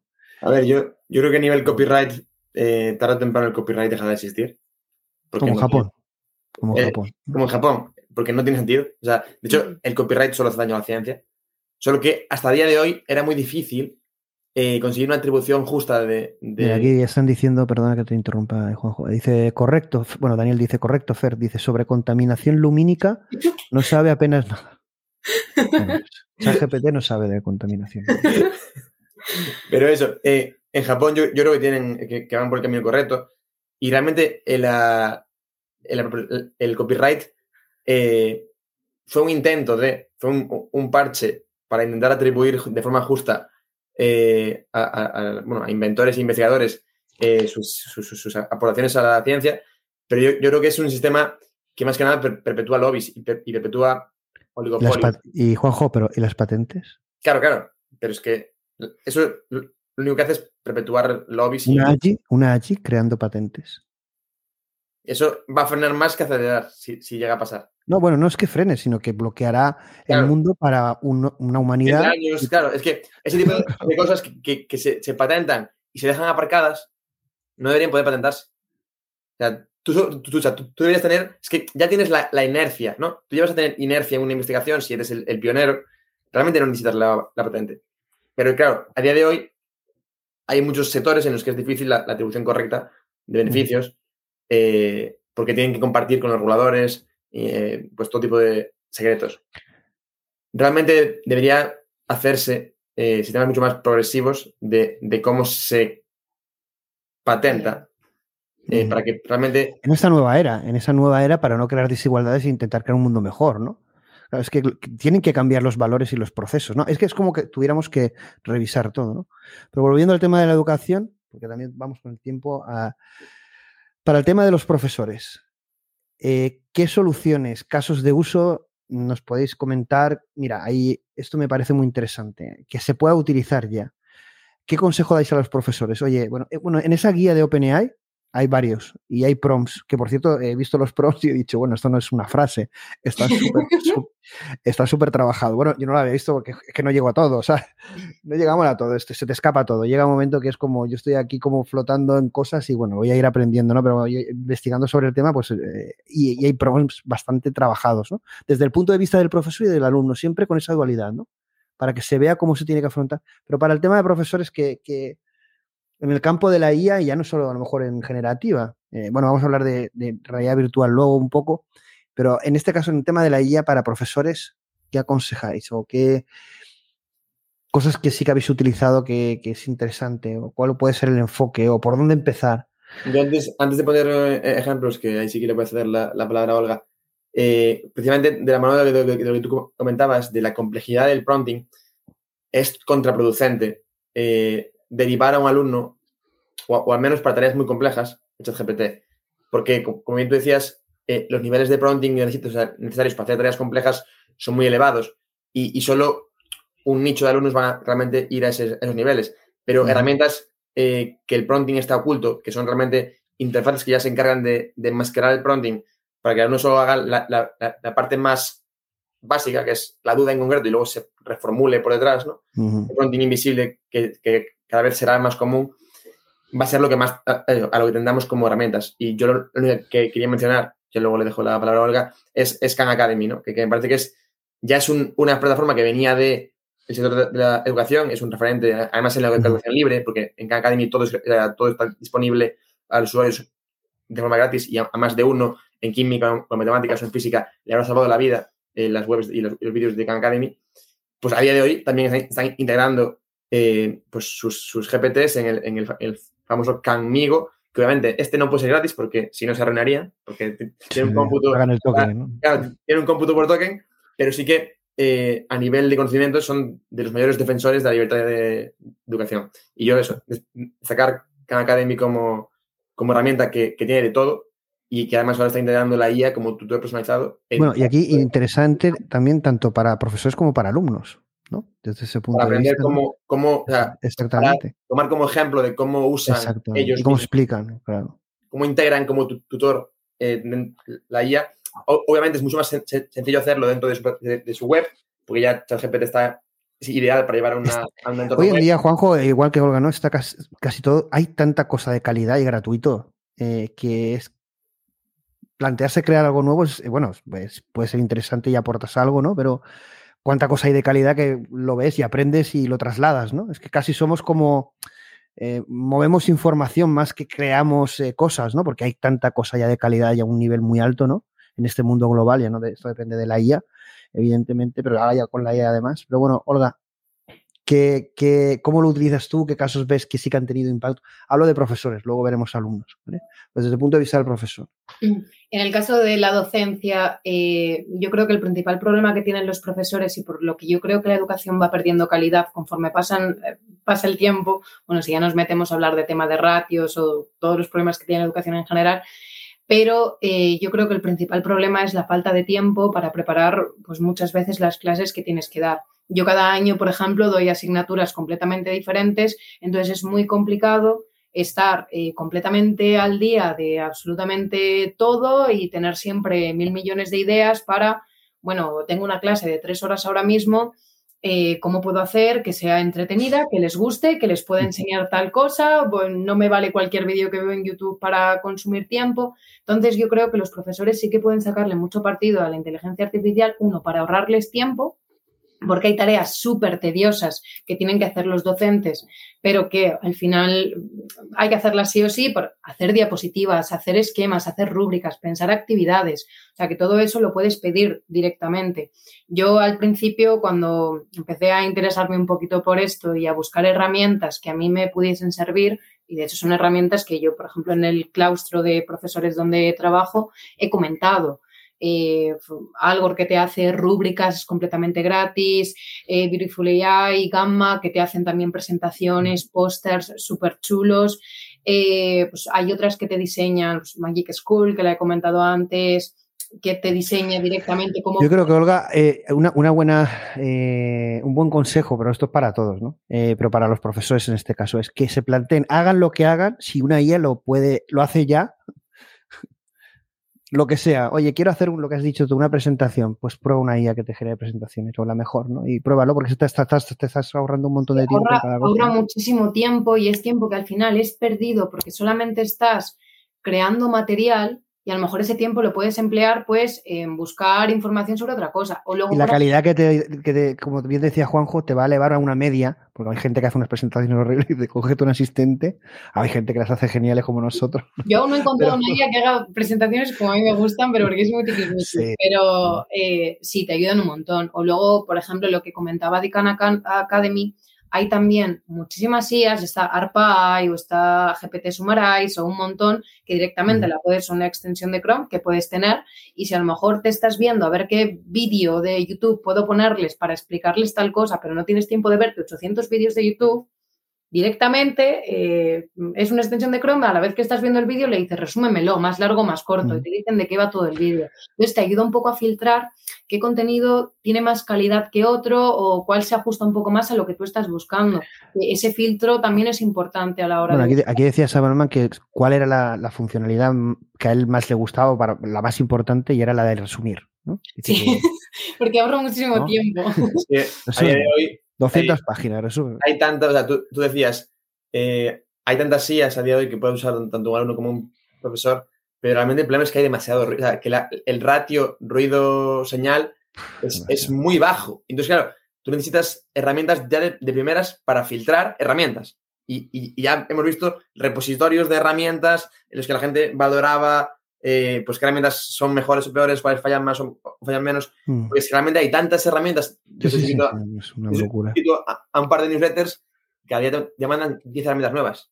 Las 10 No del día. No te da tiempo a probarlo. Y luego, si te metes en TikTok, tienes influencers que te van diciendo, Claro. mira esta herramienta. Es que no te da tiempo a probarlo. Bueno, que al final dices, bueno, eso está bien. A veces los, yo, yo los critico en ese sentido en algunas cosas, ¿no? Pero viene bien a veces estos TikToks que te enseñan una herramienta en cinco segundos y dices, bueno, está bien, ¿no? Pero es que estarías todo el día probando herramientas. ¿no? Claro. Pero bueno, hay que hacer como un, un ejercicio de qué utilizo, qué no, también entre, entre compañeros, ¿no? Profesores, etcétera, que puede utilizar más. Sí, y al Pero, final se va aprendiendo. Lo que decías de las complicaciones al principio del prompting, eh, yo de primeras pensaba que no me. Cuando empecé a pagar el plus, digo, "Uf, es que no estoy sacando partido porque es que realmente no me está haciendo casi nada.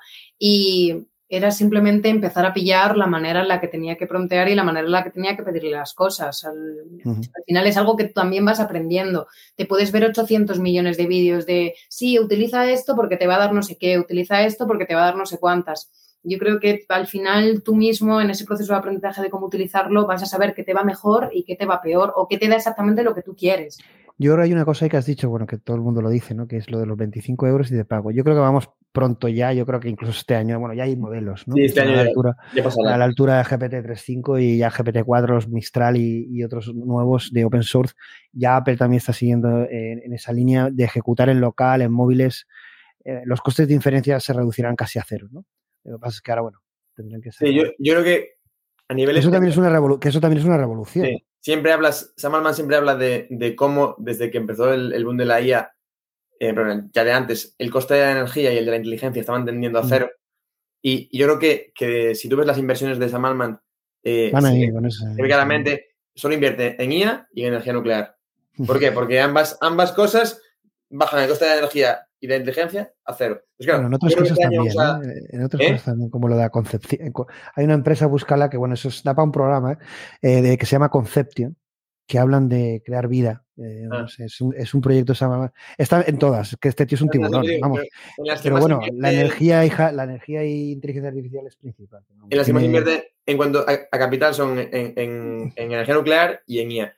¿Por qué? Porque su objetivo, y él siempre, o sea, cuando da entrevistas sobre esto, siempre lo comenta, es que eh, re- reducir a cero el coste o, o que tienda a cero el coste de la energía y de la inteligencia. Entonces, claro, si realmente cuantas más sillas eh, avancen y más baje las anteriores por el open source y otros métodos, eh, tendremos ya IAs de nivel GPT-4 que sean muy, muy poco caras de, de inferir. el portátil. Eh, el portátil. que, que cualquier móvil o cualquier ordenador pueda correrlas Ujú. en local, cualquier persona podría tener, sin pagar esos 20 euros, una IA mejor. Que, probablemente este año tengamos una IA que se pueda correr en Sí, un este ordenador, año, sin, probablemente sin- sin que se pueda correr en un ordenador y que sea a nivel GPT-4.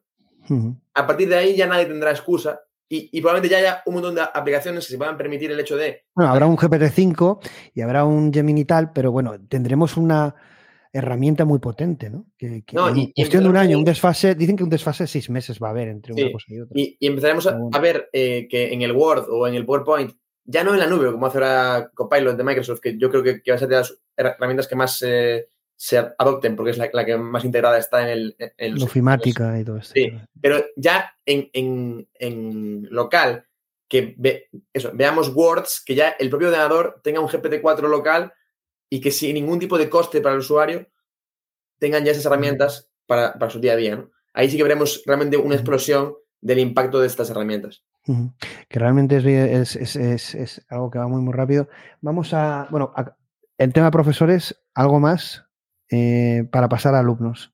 También vamos contra el reloj, nos queda media hora. De- no, simplemente es que vayan probando herramientas que mm, se habla mucho de ChatGPT, pero yo utilizo, a mí me gusta más ChatGPT ahora que lo pago porque me integra todo lo que Pero yo hay, hacía en hay una diferentes familia de herramientas que en pueden. una. Entonces no tengo que estar yendo de un lado para otro, que era un poco lo que más pereza me daba. Pero es que hay muchísimas. Es que quien no quiera, no quiera o no pueda invertir, que es un poco también el problema que hay en educación, según en, en qué instituto estés dando clase, en qué colegio estés dando clase, no todos los alumnos pueden permitirse pagar X. Entonces tienes que darle pues es- herramientas gratuitas con las que puedan trabajar. Ujú.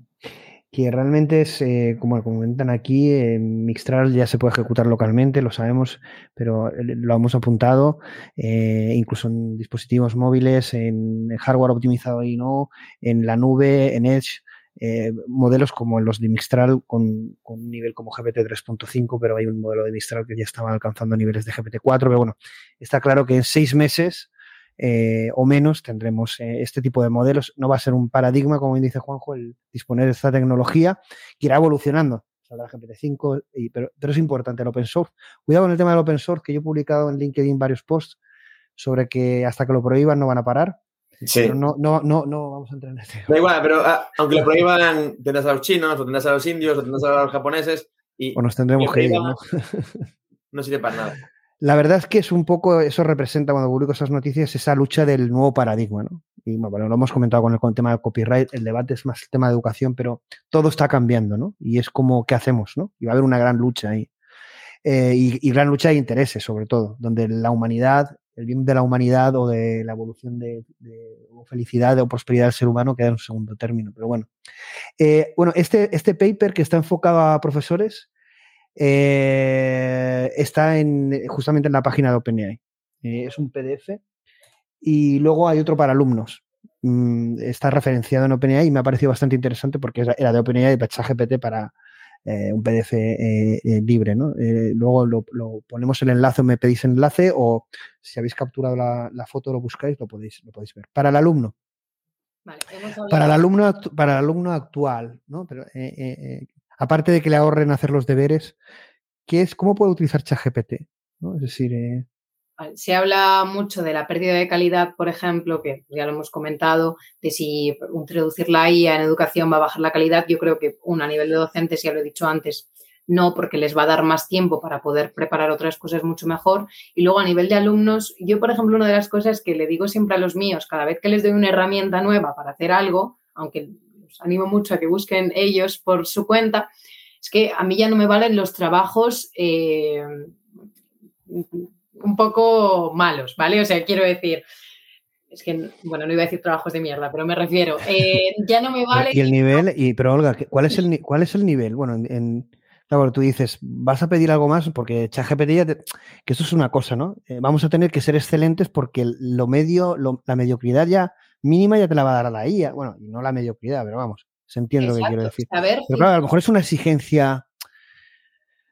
¿Tú cómo ves los alumnos en ese sentido? Lo que sí, es que a lo mejor la gente que se queja de la pérdida de calidad es porque no le están exigiendo además a los alumnos. Uno de los problemas que hay en educación es que pues, se tiende a aprobar a todo el mundo y al final la gente se lo tiene que sacar y hay cosas que son mediocres que se pasan por aceptables o buenas. Ahora que tenemos tantas herramientas, los alumnos no solamente deben de ser capaces de bueno, me ha dado esta respuesta y yo la pongo. No, hazme un trabajo en condiciones, pedirles mucho más, exigirles mucho más. Bueno, aquí, han hecho, aquí han hecho una pregunta que, bueno, luego vendrá esta reflexión, pero bueno, la voy a soltar aquí porque dice ya es un, poco de mala leche en esta pregunta, pero es... Eh, claro, el alumno ante tanta exigencia, ¿no? Bueno, cuando son niños no lo sé, ¿no? Pero eh, esa exigencia alguien te puede preguntar, como dice, dice ya, tanto aprender, aprender o exigir, pero todo esto para qué? Sí, mira, justo, justo hace unos días salió una encuesta, bueno, un paper eh, que era una encuesta a treinta y pico mil investigadores de IA sobre qué estimaban ellos que iban a ser los últimos trabajos en desaparecer.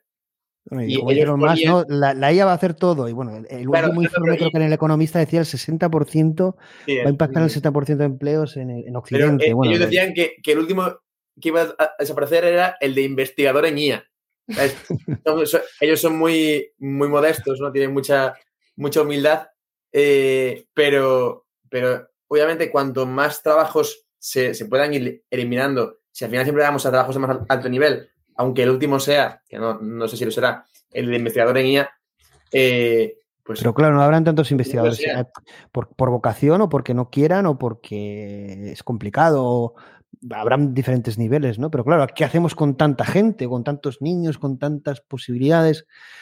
Eh, no solo es una cuestión tecnológica, ¿no? Sino es una cuestión motivacional. ¿no? A mí una cosa que me trasladaron en los profesores es que decían que había una alineación muy fuerte entre profesores y alumnos, ¿no? Cada vez estaba como, no, no había conexión, había una alineación, ¿no? que a lo mejor la tienen con la tecnología y con el chat GPT, ¿no? Pero hay un problema, ¿no? Ya no es una cuestión de problema tecnológico de introducir una IA a un modelo de lenguaje, sino algo más, ¿no? Pero ¿cuál es la herramienta para el alumno? ¿Es, la misma estrategia que para el profesor? Yo no me he visto mucho los vídeos de, de, OpenAI y bueno, de, de, otros, ¿no? Pero es un enfoque diferente, evidentemente, claro. No tiene nada que ver el cómo vaya a poder utilizarlo un profesor en el tema de educación a cómo lo puede hacer un alumno, aunque puedan compartir cosas, evidentemente. ¿Tú qué has visto? ¿Cómo has visto que los alumnos lo utilizan? ¿En qué lo están utilizando? ¿Quién lo utiliza? O sea, mal. lo utilizan mal, o por lo ¿Pero menos. por qué? ¿Por qué dices que lo utilizan mal? Y no creo que sea cosa de los míos, porque yo no tengo alumnos mediocres para desde nada. tu experiencia, ¿por qué, por qué consideras que lo utilizan mal? ¿Por qué cre... Alguno está escuchando, ¿por qué crees que lo utilizan mal? ¿Cómo lo deberían utilizar bien? Eh, yo creo que lo utilizan mal porque la gente, pues básicamente por cómo están sesgados, de que lo que te dé es la respuesta simplemente. Es que con los TFG sobre todo los escucho. Y bueno, a mí ChatGPT me hace directamente el TFG, cuando luego literalmente, pues, o sea, es que copiar un TFG lo has podido copiar toda la vida de una forma o de otra, aunque ahora sea más fácil. ¿Cómo se va a demostrar que sabes defenderlo o que lo has hecho tú? Pues la propia defensa. A mí, ¿qué más me da que un trabajo bibliográfico que además, o sea, porque todavía un TFG experimental o de investigación, pues le veo sentido. Pero ya a los TFGs bibliográficos no le veo ningún sentido porque es simplemente recopilar información y estructurarla de la forma que te digan que la tienes que estructurar y me parece que eso al, al conocimiento no ayuda nada porque no simplemente comprendes lo que estás buscando en varios sitios y lo pones. Pero aún así, si en eso se basa ahora mismo la evaluación de muchas carreras o de muchos grados, eh, ¿de qué me sirve que te lo haya escrito si ni siquiera sabes defenderlo y ante cualquier pregunta que te vayan a hacer no sabes qué decir? Entonces. Mmm... Precisamente, eh, precisamente eh, en esta dirección iba mi primera reflexión antes cuando hablábamos de, de las alucinaciones. Mi, mi, TFM, mi último máster, y el TFG de mi hermano, el 95% de la redacción del, del TFG es con GPT-4. Pero, ¿qué más da? O sea, ¿qué más da que esté con GPT-4 si el trabajo experimental de ambos trabajos eran nuestros? Es decir, ¿qué más da que yo use GPT para, para redactar una memoria del trabajo si el trabajo es mío? Es que ahí, ahí, radica, ahí radica lo que mucha gente no, no entiende de crear conocimiento, que es que tú no creas conocimiento preguntándole, sino tú, tú creas conocimiento tú solo, creas preguntas que no se, que no se saben, entonces GPT nunca va a, a poder saberlas y tú tienes que ir siempre empujando la frontera más allá.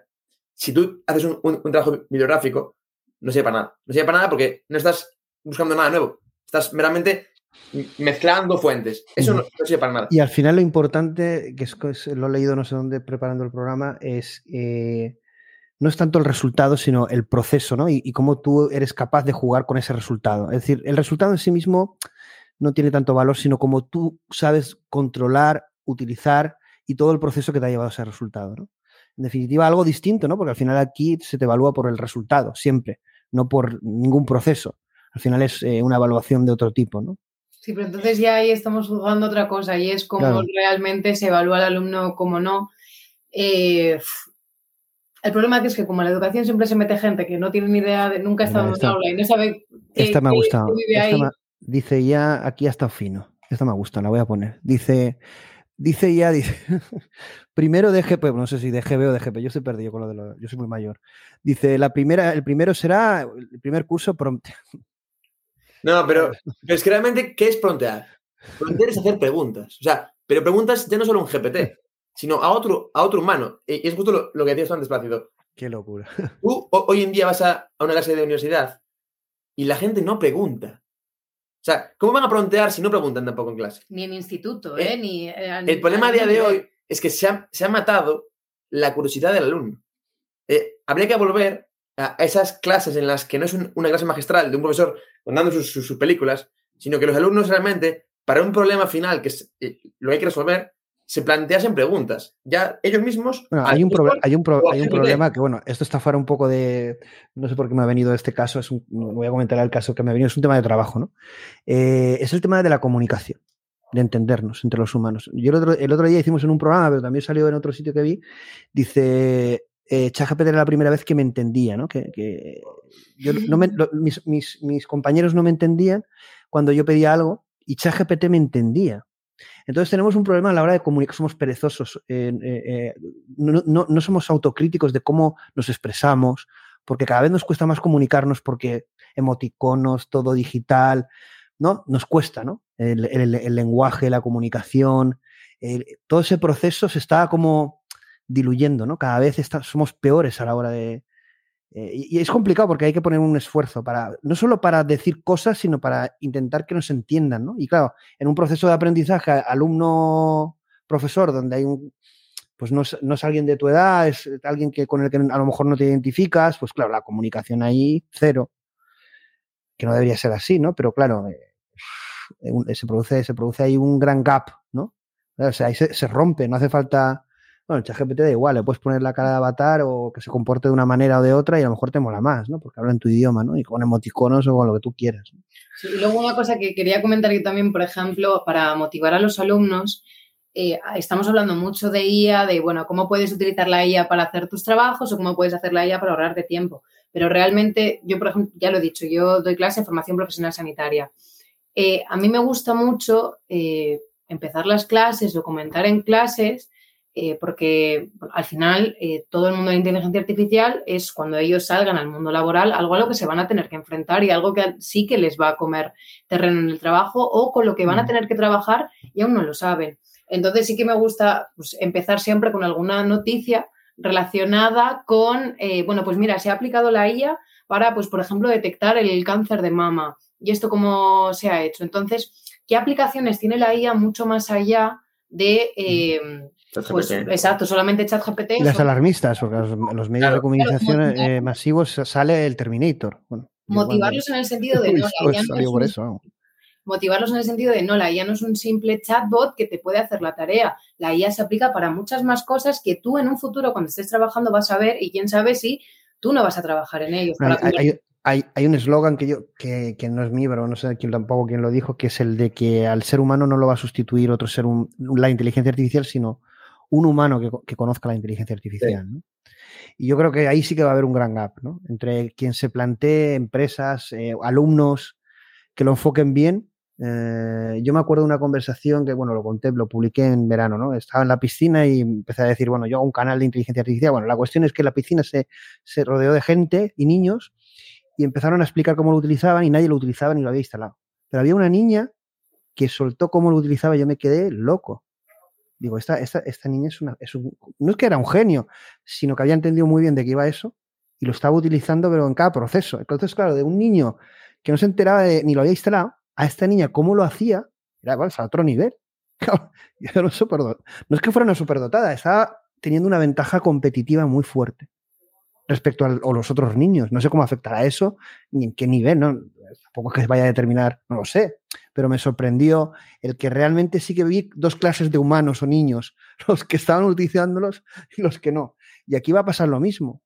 No, y, mira, yo en esta dirección sí que empezaremos a ver eh, si el sistema educativo tradicional tarda mucho en adaptarse y, los primeros se, adaptan, que es lo que todo tiene pinta, van a ser los sistemas de educación digitales o online, veremos que mucha gente que tiene que ir por obligación al sistema tradicional intentará buscar herramientas de IA para salvarse del contratiempo que le supone ir al medio de educación convencional y luego usará las vías alternativas de educación con IA integrada para formarse y destacar sobre la media. Entonces, sí que puede llegar al punto en el que veamos dos clases de, personas. O sea, que amplíe una desigualdad por culpa de que el sistema no se quiere adaptar. Y es desigualdad, ¿no? Que debería ser un objetivo que la educación de calidad fuera accesible eh, claro, de la forma más. Pero realmente, solo la gente que, realmente intente buscar más allá del sistema paleolítico de educación tradicional conseguirá, ah, Pero aquí, eh, Juanjo, ya no es, claro, como tú bien dices, ya no es una cuestión económica, será una cuestión de mentalidad. Sí, sí, sí. De buscar más allá, de, ser más curioso del resto de los compañeros. Claro, que esa desigualdad será una cuestión más de toma de conciencia y voluntad que de otra cosa. Bueno, tenemos 15 minutos y vamos a lo más X-Hub, más cañero, ¿vale? En el sentido de que no, os asustéis, pero tenemos 15 minutos. Eh, bueno, lo mismo, hay un paper, el segundo, y este solo son prompts, pero para alumnos. No, lo he visto, pero está en, en, el En general, yo, sí que recomiendo mucho a, a, Ethan Mollick de, la Wharton School. Su, Twitter es, es, una obra de arte. O sea, de hecho, los de OpenAI le dan siempre acceso prioritario a, la tecnología porque es, es, un, es, un, es profesor y se dedica a llevar la tecnología al límite para sus clases y para su investigación, yo sí que eso, lo recomiendo al tiempo. Solo lo referencian a él. Me ha extrañado porque digo, ¿quién es, quién es, perdón la palabra, este tío? No, no, no, pues, eh, pero a ver, desde el día de ChatGPT, desde noviembre, llevo siguiendo a Aizen Es muy bueno, vamos, lo seguimos. En los que más sabe de educación, sí, eh, las personas que más saben de educación usando la IA es este, este, señor. Y, sí que a ver el canal. integrar lo que él hace o, los posts que él hace. es una base, es una, es una base para profesores y alumnos, ¿no? Bueno, es, Versos vídeos. Sí. Vale, vamos a. Bueno, 15 minutos, ¿vale? Vamos, eh, voy muy rápido, que me diga que vaya muy rápido, ya sé que hacemos programas de cuatro horas, eh, tenemos 15 minutos, ¿vale? Entonces vamos a ir bastante rápido. Dentro del futuro, eh, una cosa que va, va, a estar seguro, no sé si ya con las Vision Pro, porque ahí hay una interrogante entre lo que cuestan y, bueno, no sabemos, es una nueva plataforma, Apple está apostando muy fuerte, realidad aumentada virtual, está claro que va a afectar a cómo recibimos educación, formación, ¿no? ¿Qué creéis que va a pasar? Rápidamente, dos minutos. Eh, bueno, yo tema de, lo comentaba antes de empezar, que, a mí es uno de los temas que más me fascinan, y es porque precisamente eso, es muy complicado integrar la tecnología y la IA, que la gente solo la, concibe con pantallas y solo la concibe en el móvil o en el ordenador, pero hasta que no vean cómo pueden, esto, la famosa realidad mixta, ¿no? Mezclar la realidad con la tecnología para traer a, esa realidad cosas que antes no, eran capaces de ver. Y cómo van a poder pues imaginarse las, escalas de las cosas, eh, cómo pueden ser las cosas por dentro, que antes solo podían leerlas o, ver imágenes y ahora van a poder... lo van a simular. van a poder simularlo, abrirlo, cerrarlo, moverlo, girarlo a, mí cuando, a mí cuando me dice, bueno, yo no metí mucha caña en eso, ¿no? Pero claro, que tiene impacto biológico en la introducción de las sillas en el aprendizaje, que lo, seguro que tiene impacto en el cerebro. El cerebro se va a cambiar, ¿no? Pero claro, ¿qué cosas nuevas habrán, como las que estás tú comentando, que, que optimizarán o cambiarán el cerebro en, en positivo, creo yo, ¿no? Porque todas esas posibilidades son nuevas, no las hemos tenido, las hemos probado, ¿no? Eh, en el sentido de Apple que toca la excelencia, no sé cómo será, yo no he visto la plataforma, pero seguro que es algo increíble, ¿no? Pero ese precio es prohibitivo, pero bueno, nos dará una visión de futuro presente a medio plazo, ¿no? Sí, en el sentido de lo que estaba diciendo Juanjo, yo, aparte de dar clase a distancia, yo también doy clase online de varios módulos y una de las cosas que más me cuesta y por lo que muchas empresas luego también rechazan a los alumnos que han estudiado online es porque nunca pues, hay muchos alumnos de laboratorio que nunca han tocado una pipeta, no saben pipetear y entonces las empresas dicen, yo para qué quiero una persona de, que ha estudiado a distancia si realmente mm. nunca ha trabajado con esto. Un poco a mí lo que me fascinaría, porque por mucho que yo pueda hacer vídeos para subirlos y que los alumnos los vean de yo haciendo una disección, yo haciendo tal procedimiento de laboratorio, tal, ven cómo se hace, por mucho que yo diga, bueno, grabo desde aquí, que se vean mis manos, hago cualquier...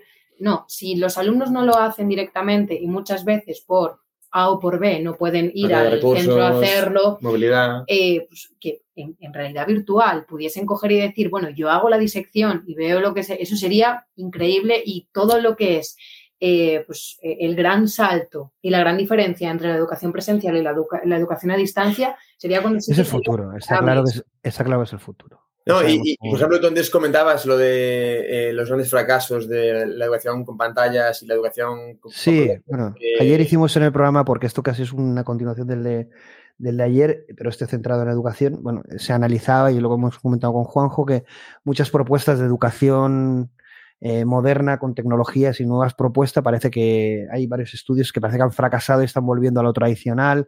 Y no me extraña, eh, porque el, problema del, o sea, el problema de las pantallas en la educación es que rompen la atención. Es decir, los profesores no son capaces de diseñar experiencias en el teléfono que sean inmersivas para el alumno. Entonces, el alumno se va a las aplicaciones más chorra en vez de usarlas que realmente les, estarían enseñando algo.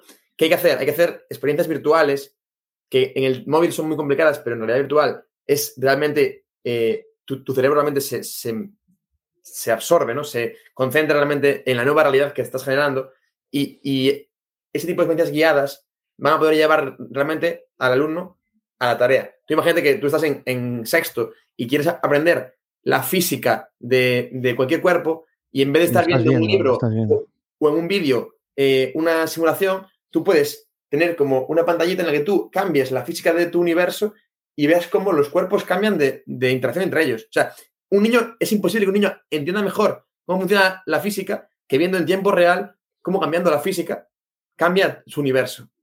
Pues ese tipo de cosas son imposibles en un libro y en una pantalla. Pero evidentemente, ese mundo no lo imaginamos, pero bueno, vendrá desde el ámbito privado antes que desde lo público, ¿no? Pero yo creo que el gap va a ser muy importante, ¿no? Porque tecnológicamente, como hemos dicho, se puede y evidentemente va a haber un negocio ahí. Y claro, el gap va, a ser enorme, ¿no? Entre tener esas posibilidades que tú hablas y a una escuela tradicional que es casi medieval.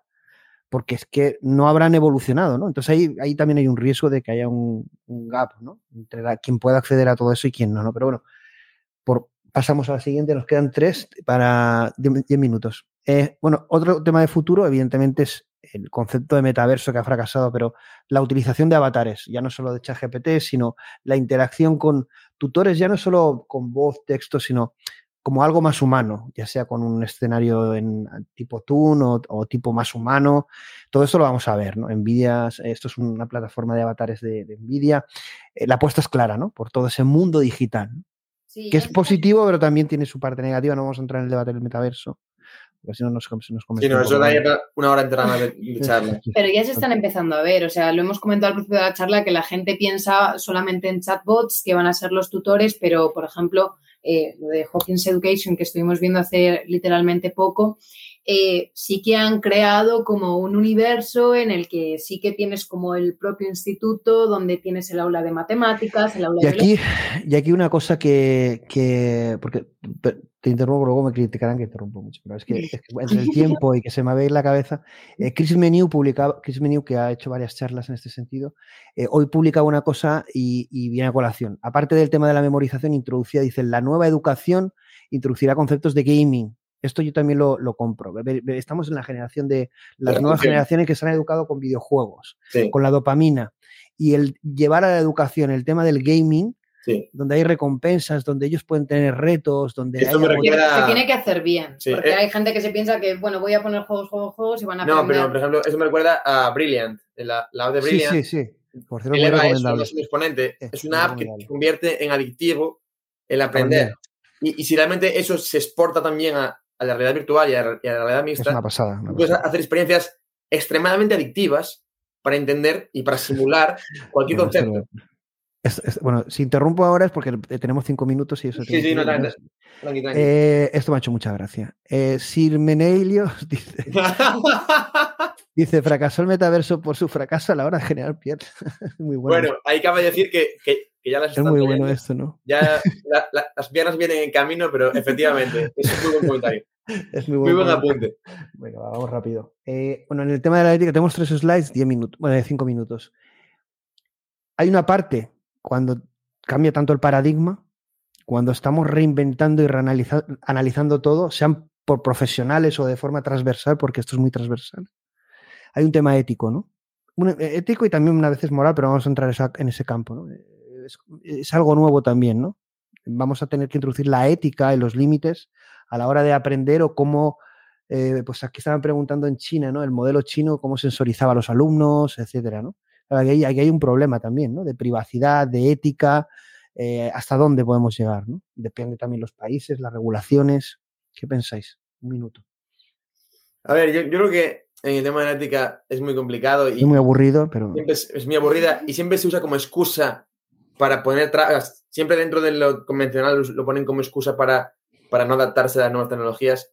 Pues obviamente, yo, mientras el impacto de la tecnología sea positivo, a mí los dilemas éticos no me importan. O sea, mientras realmente el impacto neto del avance sea positivo, eh, luego, pues sí, habrá. Vamos, a ver, vamos a ver guerras éticas y ideológicas, todo esto a lo bestia. Infinitas. Veremos guerras infinitas en cuanto a ética, pero si realmente eh, el impacto en la sociedad es positivo, a mí que luego se, pongan a estudiar y a, teorizar sobre el impacto ético de...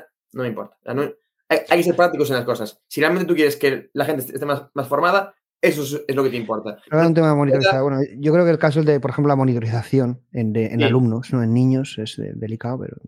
bueno, porque aquí entendemos que todos los alumnos son normales, pero pueden haber tratamientos especiales. Eh, es que aquí hay mucha diversidad, ¿no? Y casos que no es como Pero tú puedes, por ejemplo, a un niño puedes monitorizarlo en una tarea, en una tarea concreta. Lo que está, lo que está mal y además probablemente no aporte hacia la tarea es que lo monitorices en cómo se comunica con sus amigos. Tú puedes monitorizarlo en cómo él explora un nuevo universo para entender la física o en cómo él estudia un problema matemático. Y eso probablemente te dé muchísimos insights, muchísima, muchísima conocimiento sobre cómo es ese alumno en cada disciplina. Pero tú no tienes que monitorizarlo en su vida personal. ¿Y, qué conclusiones sacas a partir de sus insights? claro, claro. Pero, a ver, yo creo que eso va a ser, va a ser increíble en, bueno, va a ser personalizar, o sea, hacer un, currículum personalizado para eso, lo, comentábamos al, principio, que un tutor eh, acompañe al alumno y, sepa en qué ese alumno va a ser o, qué le va a llenar más y a la vez va a ser el, lo que más pueda aportar. Igual que la área médica, lo mismo en educación. Es delicado. Sí, obviamente. Pero el enfoque es positivo, debe serlo, ¿no? Y, la herramienta nos va a permitir ser mm, y tener transparencia en ese sentido, ¿no? Los padres podrían tener acceso a esos insights, a la toma de decisiones que se han hecho y por qué, ¿no? Y si la IA determina una cosa y si esto es transparente, no tiene por qué ser negativo, ¿no? dos, dos, dos, dos slides más y nos vamos.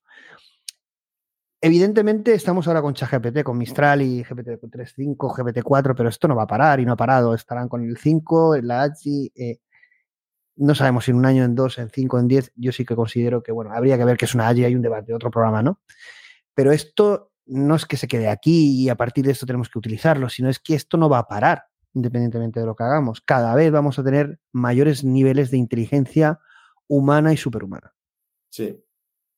Y eso es un momento único en la historia y no estamos preparados. ¿Qué pensáis? Precisamente todo este, todo este podcast, toda esta conversación no tiene sentido más allá del meramente estático. Una vez lo, miras desde un mundo dinámico, eh, probablemente en tres semanas eh, salga un cambio de Gemini o de GPT o de Cloud o quien sea y tengamos que reevaluarnos por completo todo, todo lo que hemos hablado hoy. Así que ya en un año vendremos y volveremos a, comentarte ¿no? nuestro, punto de vista. Realmente la, la AGI como concepto, prepararte para ella no, tiene sentido. No, tiene sentido porque, porque, es, es, imposible. Y, y, si realmente cumple un 1% de lo que promete, ya va a cambiar cómo entendemos la realidad. Bueno, ya, ya, ya, lo, ya lo empieza, ¿no? Pero bueno, solo el paradigma de poder replicar algo, una característica como esa, ¿no? Es algo que a nivel mental, bueno, esto también afectará, ¿no? Y también el tema mental en los alumnos y en el aprendizaje y en la motivación es muy importante, ¿no? Vamos a tener que asumir que, bueno, esta frase no estoy totalmente de acuerdo, pero bueno, voy a decir, no somos el centro de la creación, ¿no? Eh, bueno, bueno eh, no estoy totalmente de acuerdo con esa frase, pero es una frase de Jürgen Smith-Huber. Eh, bueno, lo que tenemos que evitar, eso sí, quizá es ir a, un, a, las distopías. ¿no? Yo creo que tenemos que ser muy futuristas, pero muy humanos a la vez. Esa doble vertiente, ¿no? Nos va a costar y no estamos preparados, pero es un gran reto, es un, momento apasionante que vivir. Y no, caer en sensacionalismos, que es lo que. Pues, ni luchas, ni, ni yo creo que eh, hay que llegar a acuerdos. Yo, el programa de ayer, bueno, fue una crítica y el hombre, la verdad, yo me disculpé porque fue un ataque ahí a la yugular, dije que eso era lo más eh, increíble que había escuchado. Y luego el hombre se ofreció para debatir y, no hay tanta distancia entre nosotros y, aunque la hubiera, tenemos que poder debatir. Es que, claro, si no, estas cosas que son tan nuevas y que tocan eh, a, todos y a todo, pues bueno, es que no nos vamos a poner de acuerdo. Entonces nos tenemos que poner de acuerdo. Y no caer en la distopía, eh, ni ser realistas, ¿no? Tampoco la, como la serie de Brave New World, ni tomarnos una pastillita, no querer saber nada y ser felices. En este sentido. Y, y bueno, al final, ya, ya mm, cerrando ya, porque nos vamos a quedar sin tiempo, eh, a mí no me sirve nada toda esta gente que hablan eso, hablan de la ética, hablan de las teorías de la IA y filosofían sobre pues, riesgos y todo este tipo de cosas, pero si luego no, no llevan a la práctica nada útil o no, no aportan nada realmente, no crean nada hacia la sociedad que realmente avance, sino que solamente están ahí eso, poniendo trabas y, y regurgitando problemas, eh, no, no va a hacer nada. Entonces, siempre, esto es una, frase de, de, Taleb, de Nicolás Taleb, que dice siempre que eh, no hagas caso nunca a gente que no está en la arena. O sea, a gente que no está realmente peleando por crear nuevas cosas. Solamente haz caso a la gente que realmente te habla de cosas en las que está peleando por eh, crear, avanzar la tecnología. La, gente que, solamente se dedica a opinar sobre una tecnología o sobre un campo o sobre un cambio, como decía ya antes, en educación, y nunca ha pisado un aula, no merece la pena escucharlo. Me hace mucha gracia todos los pedagogos que se meten directamente en lo que tenemos que hacer o no, todas las políticas de educación que salen,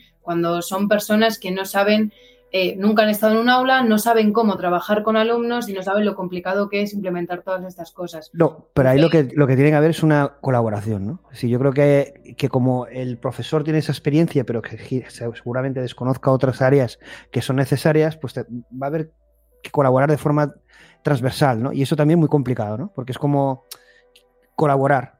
es también... Colaborar en algo nuevo, ¿no? Es difícil. La motivación es importante, no tiene ningún sentido que lo único que escuchemos de ella en la tele, que es lo que hemos comentado al principio de la charla, o en cualquier medio de comunicación, sea lo peligrosa que puede ser o que siempre estén centrados en el tema, pues, ético o de restricciones o de lo que sea. Y, realmente o, siempre o siempre negativo, ¿no? No se hable de potencialmente todo lo que hace la IA, que era lo que comentaba que, pues, además de educar a los alumnos en cómo lo pueden utilizar para su propio beneficio, jolín, ¿qué cosas están haciendo eh, con IA actualmente? ¿Qué, qué, qué descubrimientos están haciendo? ¿Qué avances están haciendo en todas las áreas del conocimiento? Obviamente en unas más que en otras se va a avanzar más rápido, pero mm, que vean el potencial que tiene y no lo vean como un enemigo que solamente te va a quitar el trabajo y que te va a ayudar a copiar. Y en el tema de la educación, y ya, bueno, decimos una frase cada uno y ya terminamos, pero después de esta reflexión mía es la educación, no vamos a, queda un par de slides, pero solo vamos ya a tener a, decir una frase de final. Es básicamente, bueno, como pone esta imagen cuando uno lo ve, ¿no? Se asusta, ¿no? Porque, bueno, eh, eh, tanto alumno, todos ahí la educación es súper importante, es una fábrica de, crear futuro y de crear personas. Aunque podamos tener una esencia y a lo mejor no, la cambien, deberían aumentarla y mejorarla. ¿Qué, importante es la educación y, evidentemente la inteligencia artificial, el impacto que va a tener? ¿no? Es decir, realmente tenemos que hacer esa reflexión ya de qué queremos, qué fábrica queremos crear, qué tipo de humanos queremos tener cada vez mejores y cómo lo hacemos a través del uso de esta tecnología. Y no se está haciendo. Eh, no es una crítica política ni al poder actual ni nada. Es, que no se hace. Otros países sí, ¿no? China lo está haciendo, Estados Unidos por algo también y quizá otros, ¿no? Pero ¿qué mensaje lanzáis en este sentido? De la importancia de aplicar esto y, de una, y además de una forma, como, dice, como habéis dicho, dinámica, porque eso también no es que saquemos una ley y ya está, no es que esa ley a lo mejor mañana nos sirve, pues que ha cambiado. Esto tiene que ser de forma dinámica y la gente no sabe porque esto es nuevo. Habrá que ir experimentando, jugando, probando. ¿no? Eh, claro, es, un panorama nuevo, caótico, pero también apasionante y esperanzador. Una frase cada uno. Precisamente, bueno, y, aprovechando para hacernos un, poco de auto-spam, eh, hace ya un año, cuando sale todo el tema de, ChatGPT, precisamente yo me, preguntaba esto, ¿cómo puedes llevar a la educación, o sea, cómo puedes llevar todo este tipo de, conceptos y, novedades y educación a la gente eh, si el sistema es incapaz de actualizarse? Hace un año creamos eh, una comunidad en, WhatsApp también para ese tipo de cosas, para compartir cada día una noticia, una píldora de, tres minutos, eh, estilo newsletter, que sea pues IA aplicada a todos los sectores, ¿no? Y cómo vías alternativas a la educación convencional pueden permitir eso, así que luego te, pasaremos un enlace para que lo publiques en el, grupo. Somos ya casi mil personas en, en la comunidad. grupo? sí. Entonces, pues ya te, lo pasaremos luego para que lo pongas y, si quieres también unirte a, la comunidad. Eh, pero bueno, eso, que al final, como el sistema no se va a adaptar y si el sistema es, quien lo elige, otro va a decir por ti, la clave está en crear tú tu propia herramienta para... nosotros, nosotros como sociedad, como individuo. Crear cada vez nuevos proyectos, nuevas herramientas para educar a la gente, ya sea vía una institución privada, un máster, eh, una empresa, una fundación o un grupo, una comunidad y realmente ver esto no como un peligro, que también tiene sus peligros, sino como una gran oportunidad y además apasionante, ¿no? Es un momento histórico en la humanidad, ¿no? Y eso eh, es un buen momento para vivir, estar vivo. Bueno, pasarlo bien, no sé, ya hemos cumplido con el tiempo. Bueno, no, sé si Olga tiene, quieres cerrar el programa con algo y nos vamos ya. Eh, no, simplemente eso, que la gente, yo creo que deberían desaparecer los clickbaits sensacionalistas, de verdad, eh, enseñar a la gente lo que es. Nosotros ponemos nuestro granito de arena donde podemos y es que es descubrir pues todas las cosas que te puede permitir hacer la inteligencia artificial, en este caso aplicada a la educación, pero es que en cualquier ámbito te la vas a acabar encontrando antes o después. Cuanto antes la gente lo conozca, eh, antes vamos a poder cambiar el mundo, básicamente. Y estos programas y este programa lo hemos hecho y vosotros también pues para que llegue la gente y vayan tomando eh, conciencia. Seguro que gusta mucho. Bueno, ha sido un placer teneros a los dos. Igualmente. Estamos en contacto. Muchas gracias. Adiós.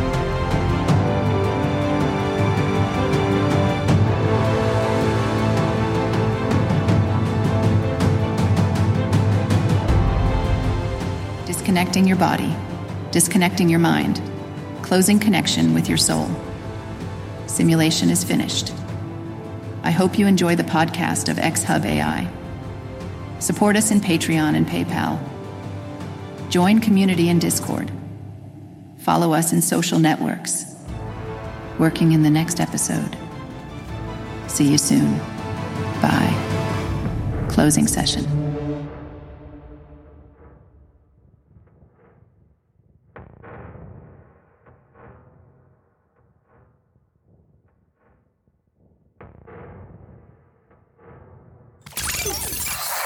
My belief is that all repetitive human work that doesn't require the deep emotional connection between two people, um, that will all be done in the next couple of decades better, cheaper, faster by AI.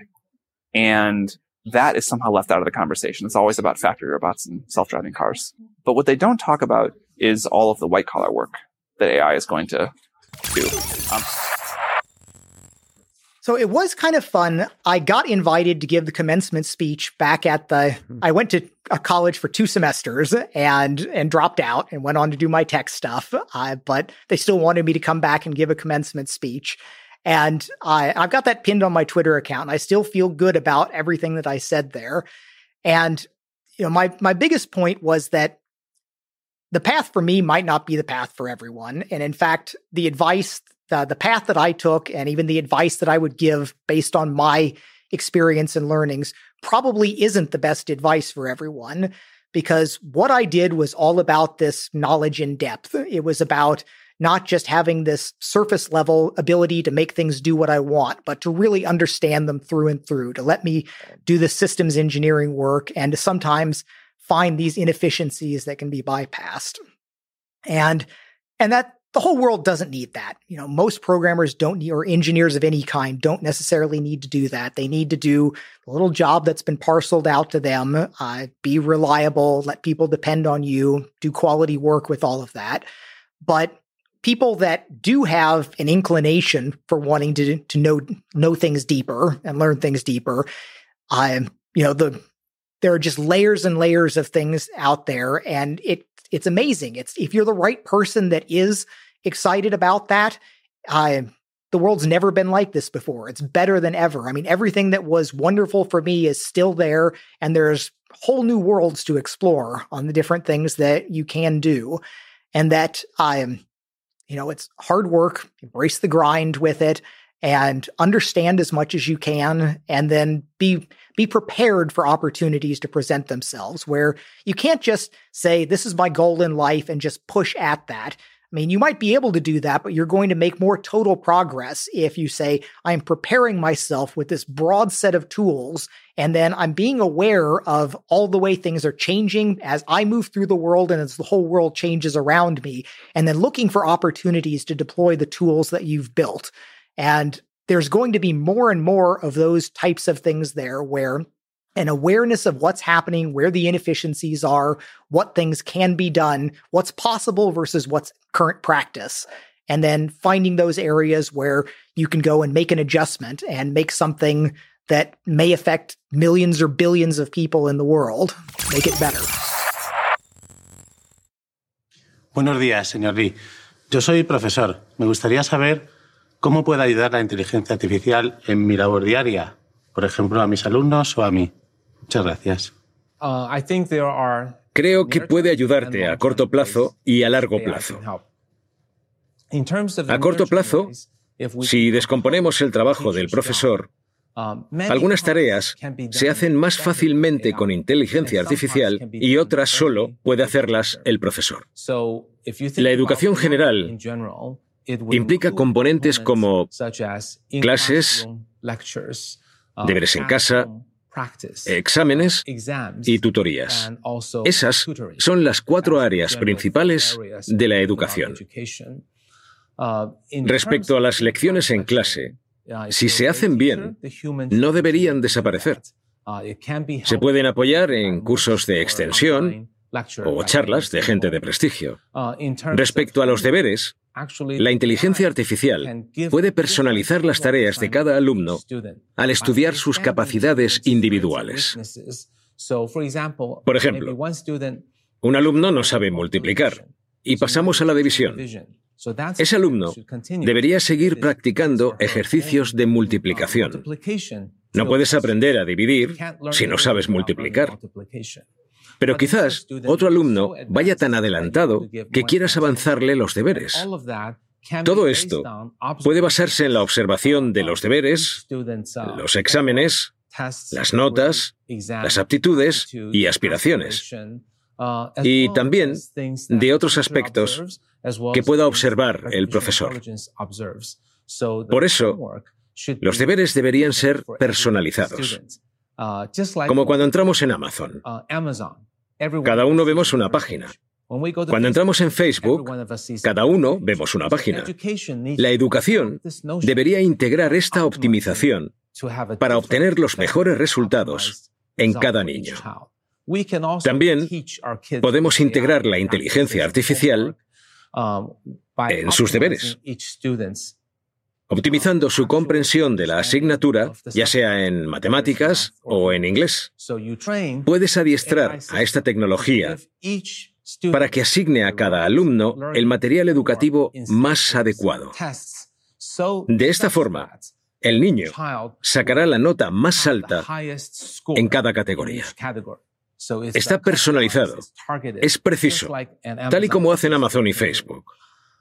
Los exámenes también pueden estar personalizados, condicionados, seleccionados, al igual que los deberes y la puntuación de los exámenes.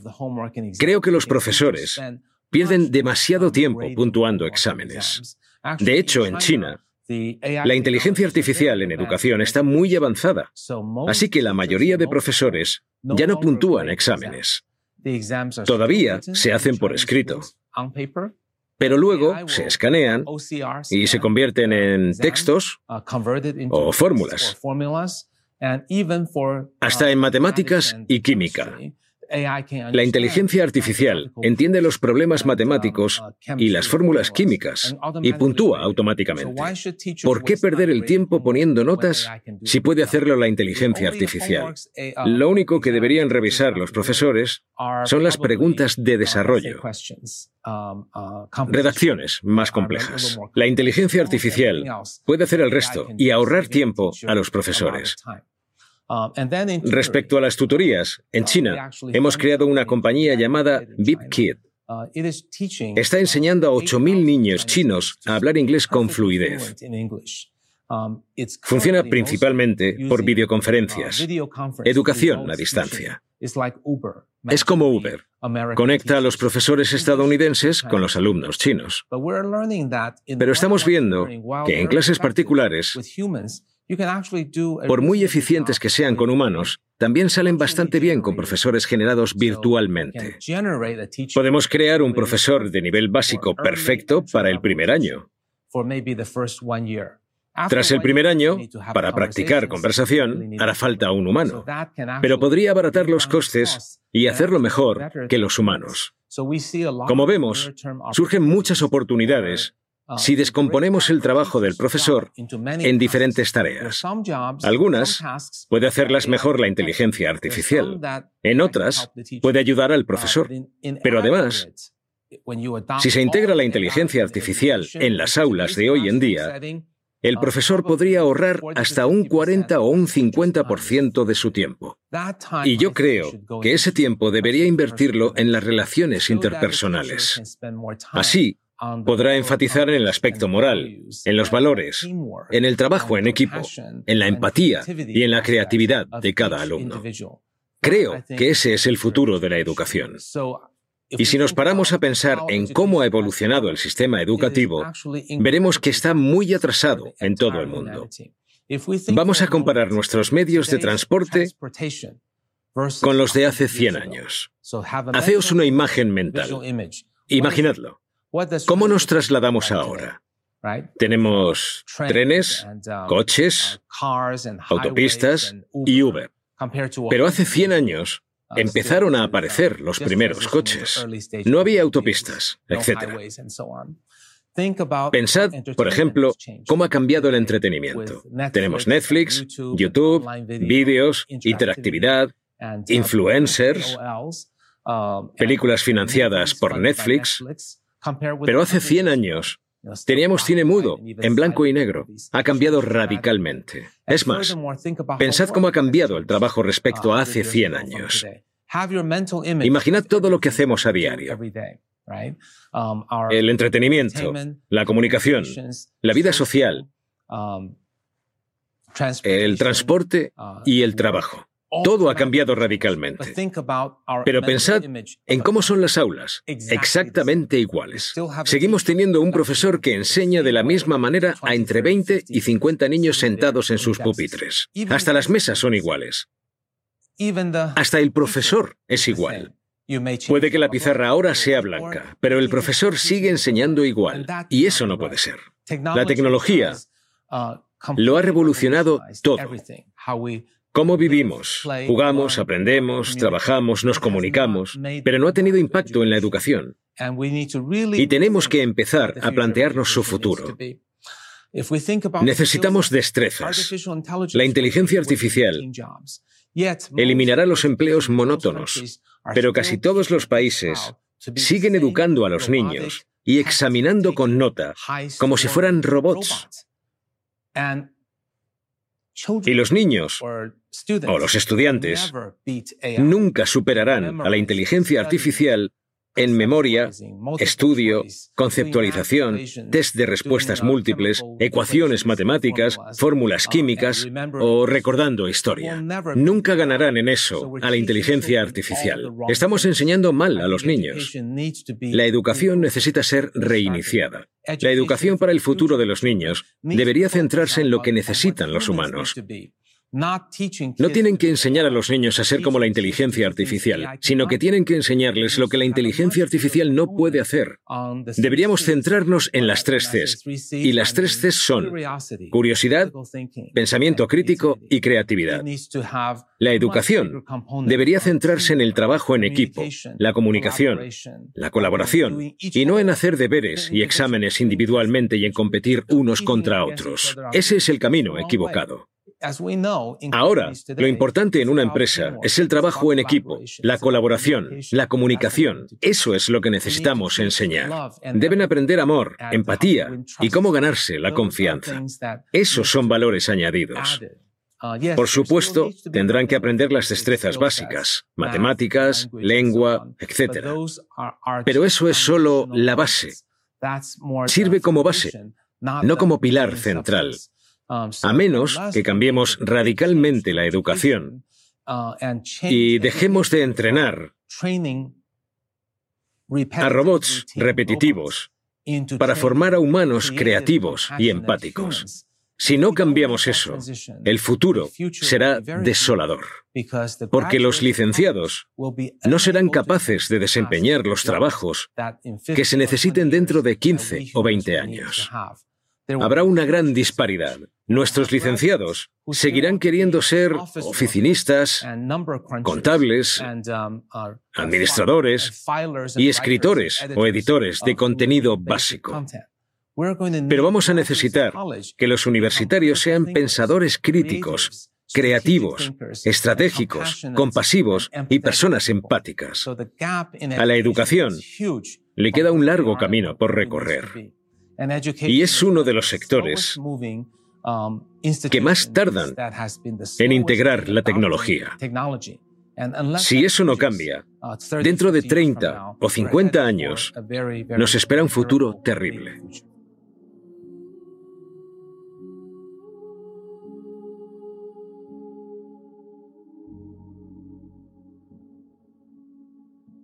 Soy Jiddu Krishnamurti He venido interviniendo en estos contenidos para vosotros. Hemos utilizado la traducción mediante inteligencia artificial del inglés al español para que podáis entenderme mejor aquellos que solo entendéis el español. Espero que os guste el resultado y podáis captar la importancia de mis mensajes en esta nueva era tan importante para el ser humano. Un abrazo y feliz Navidad.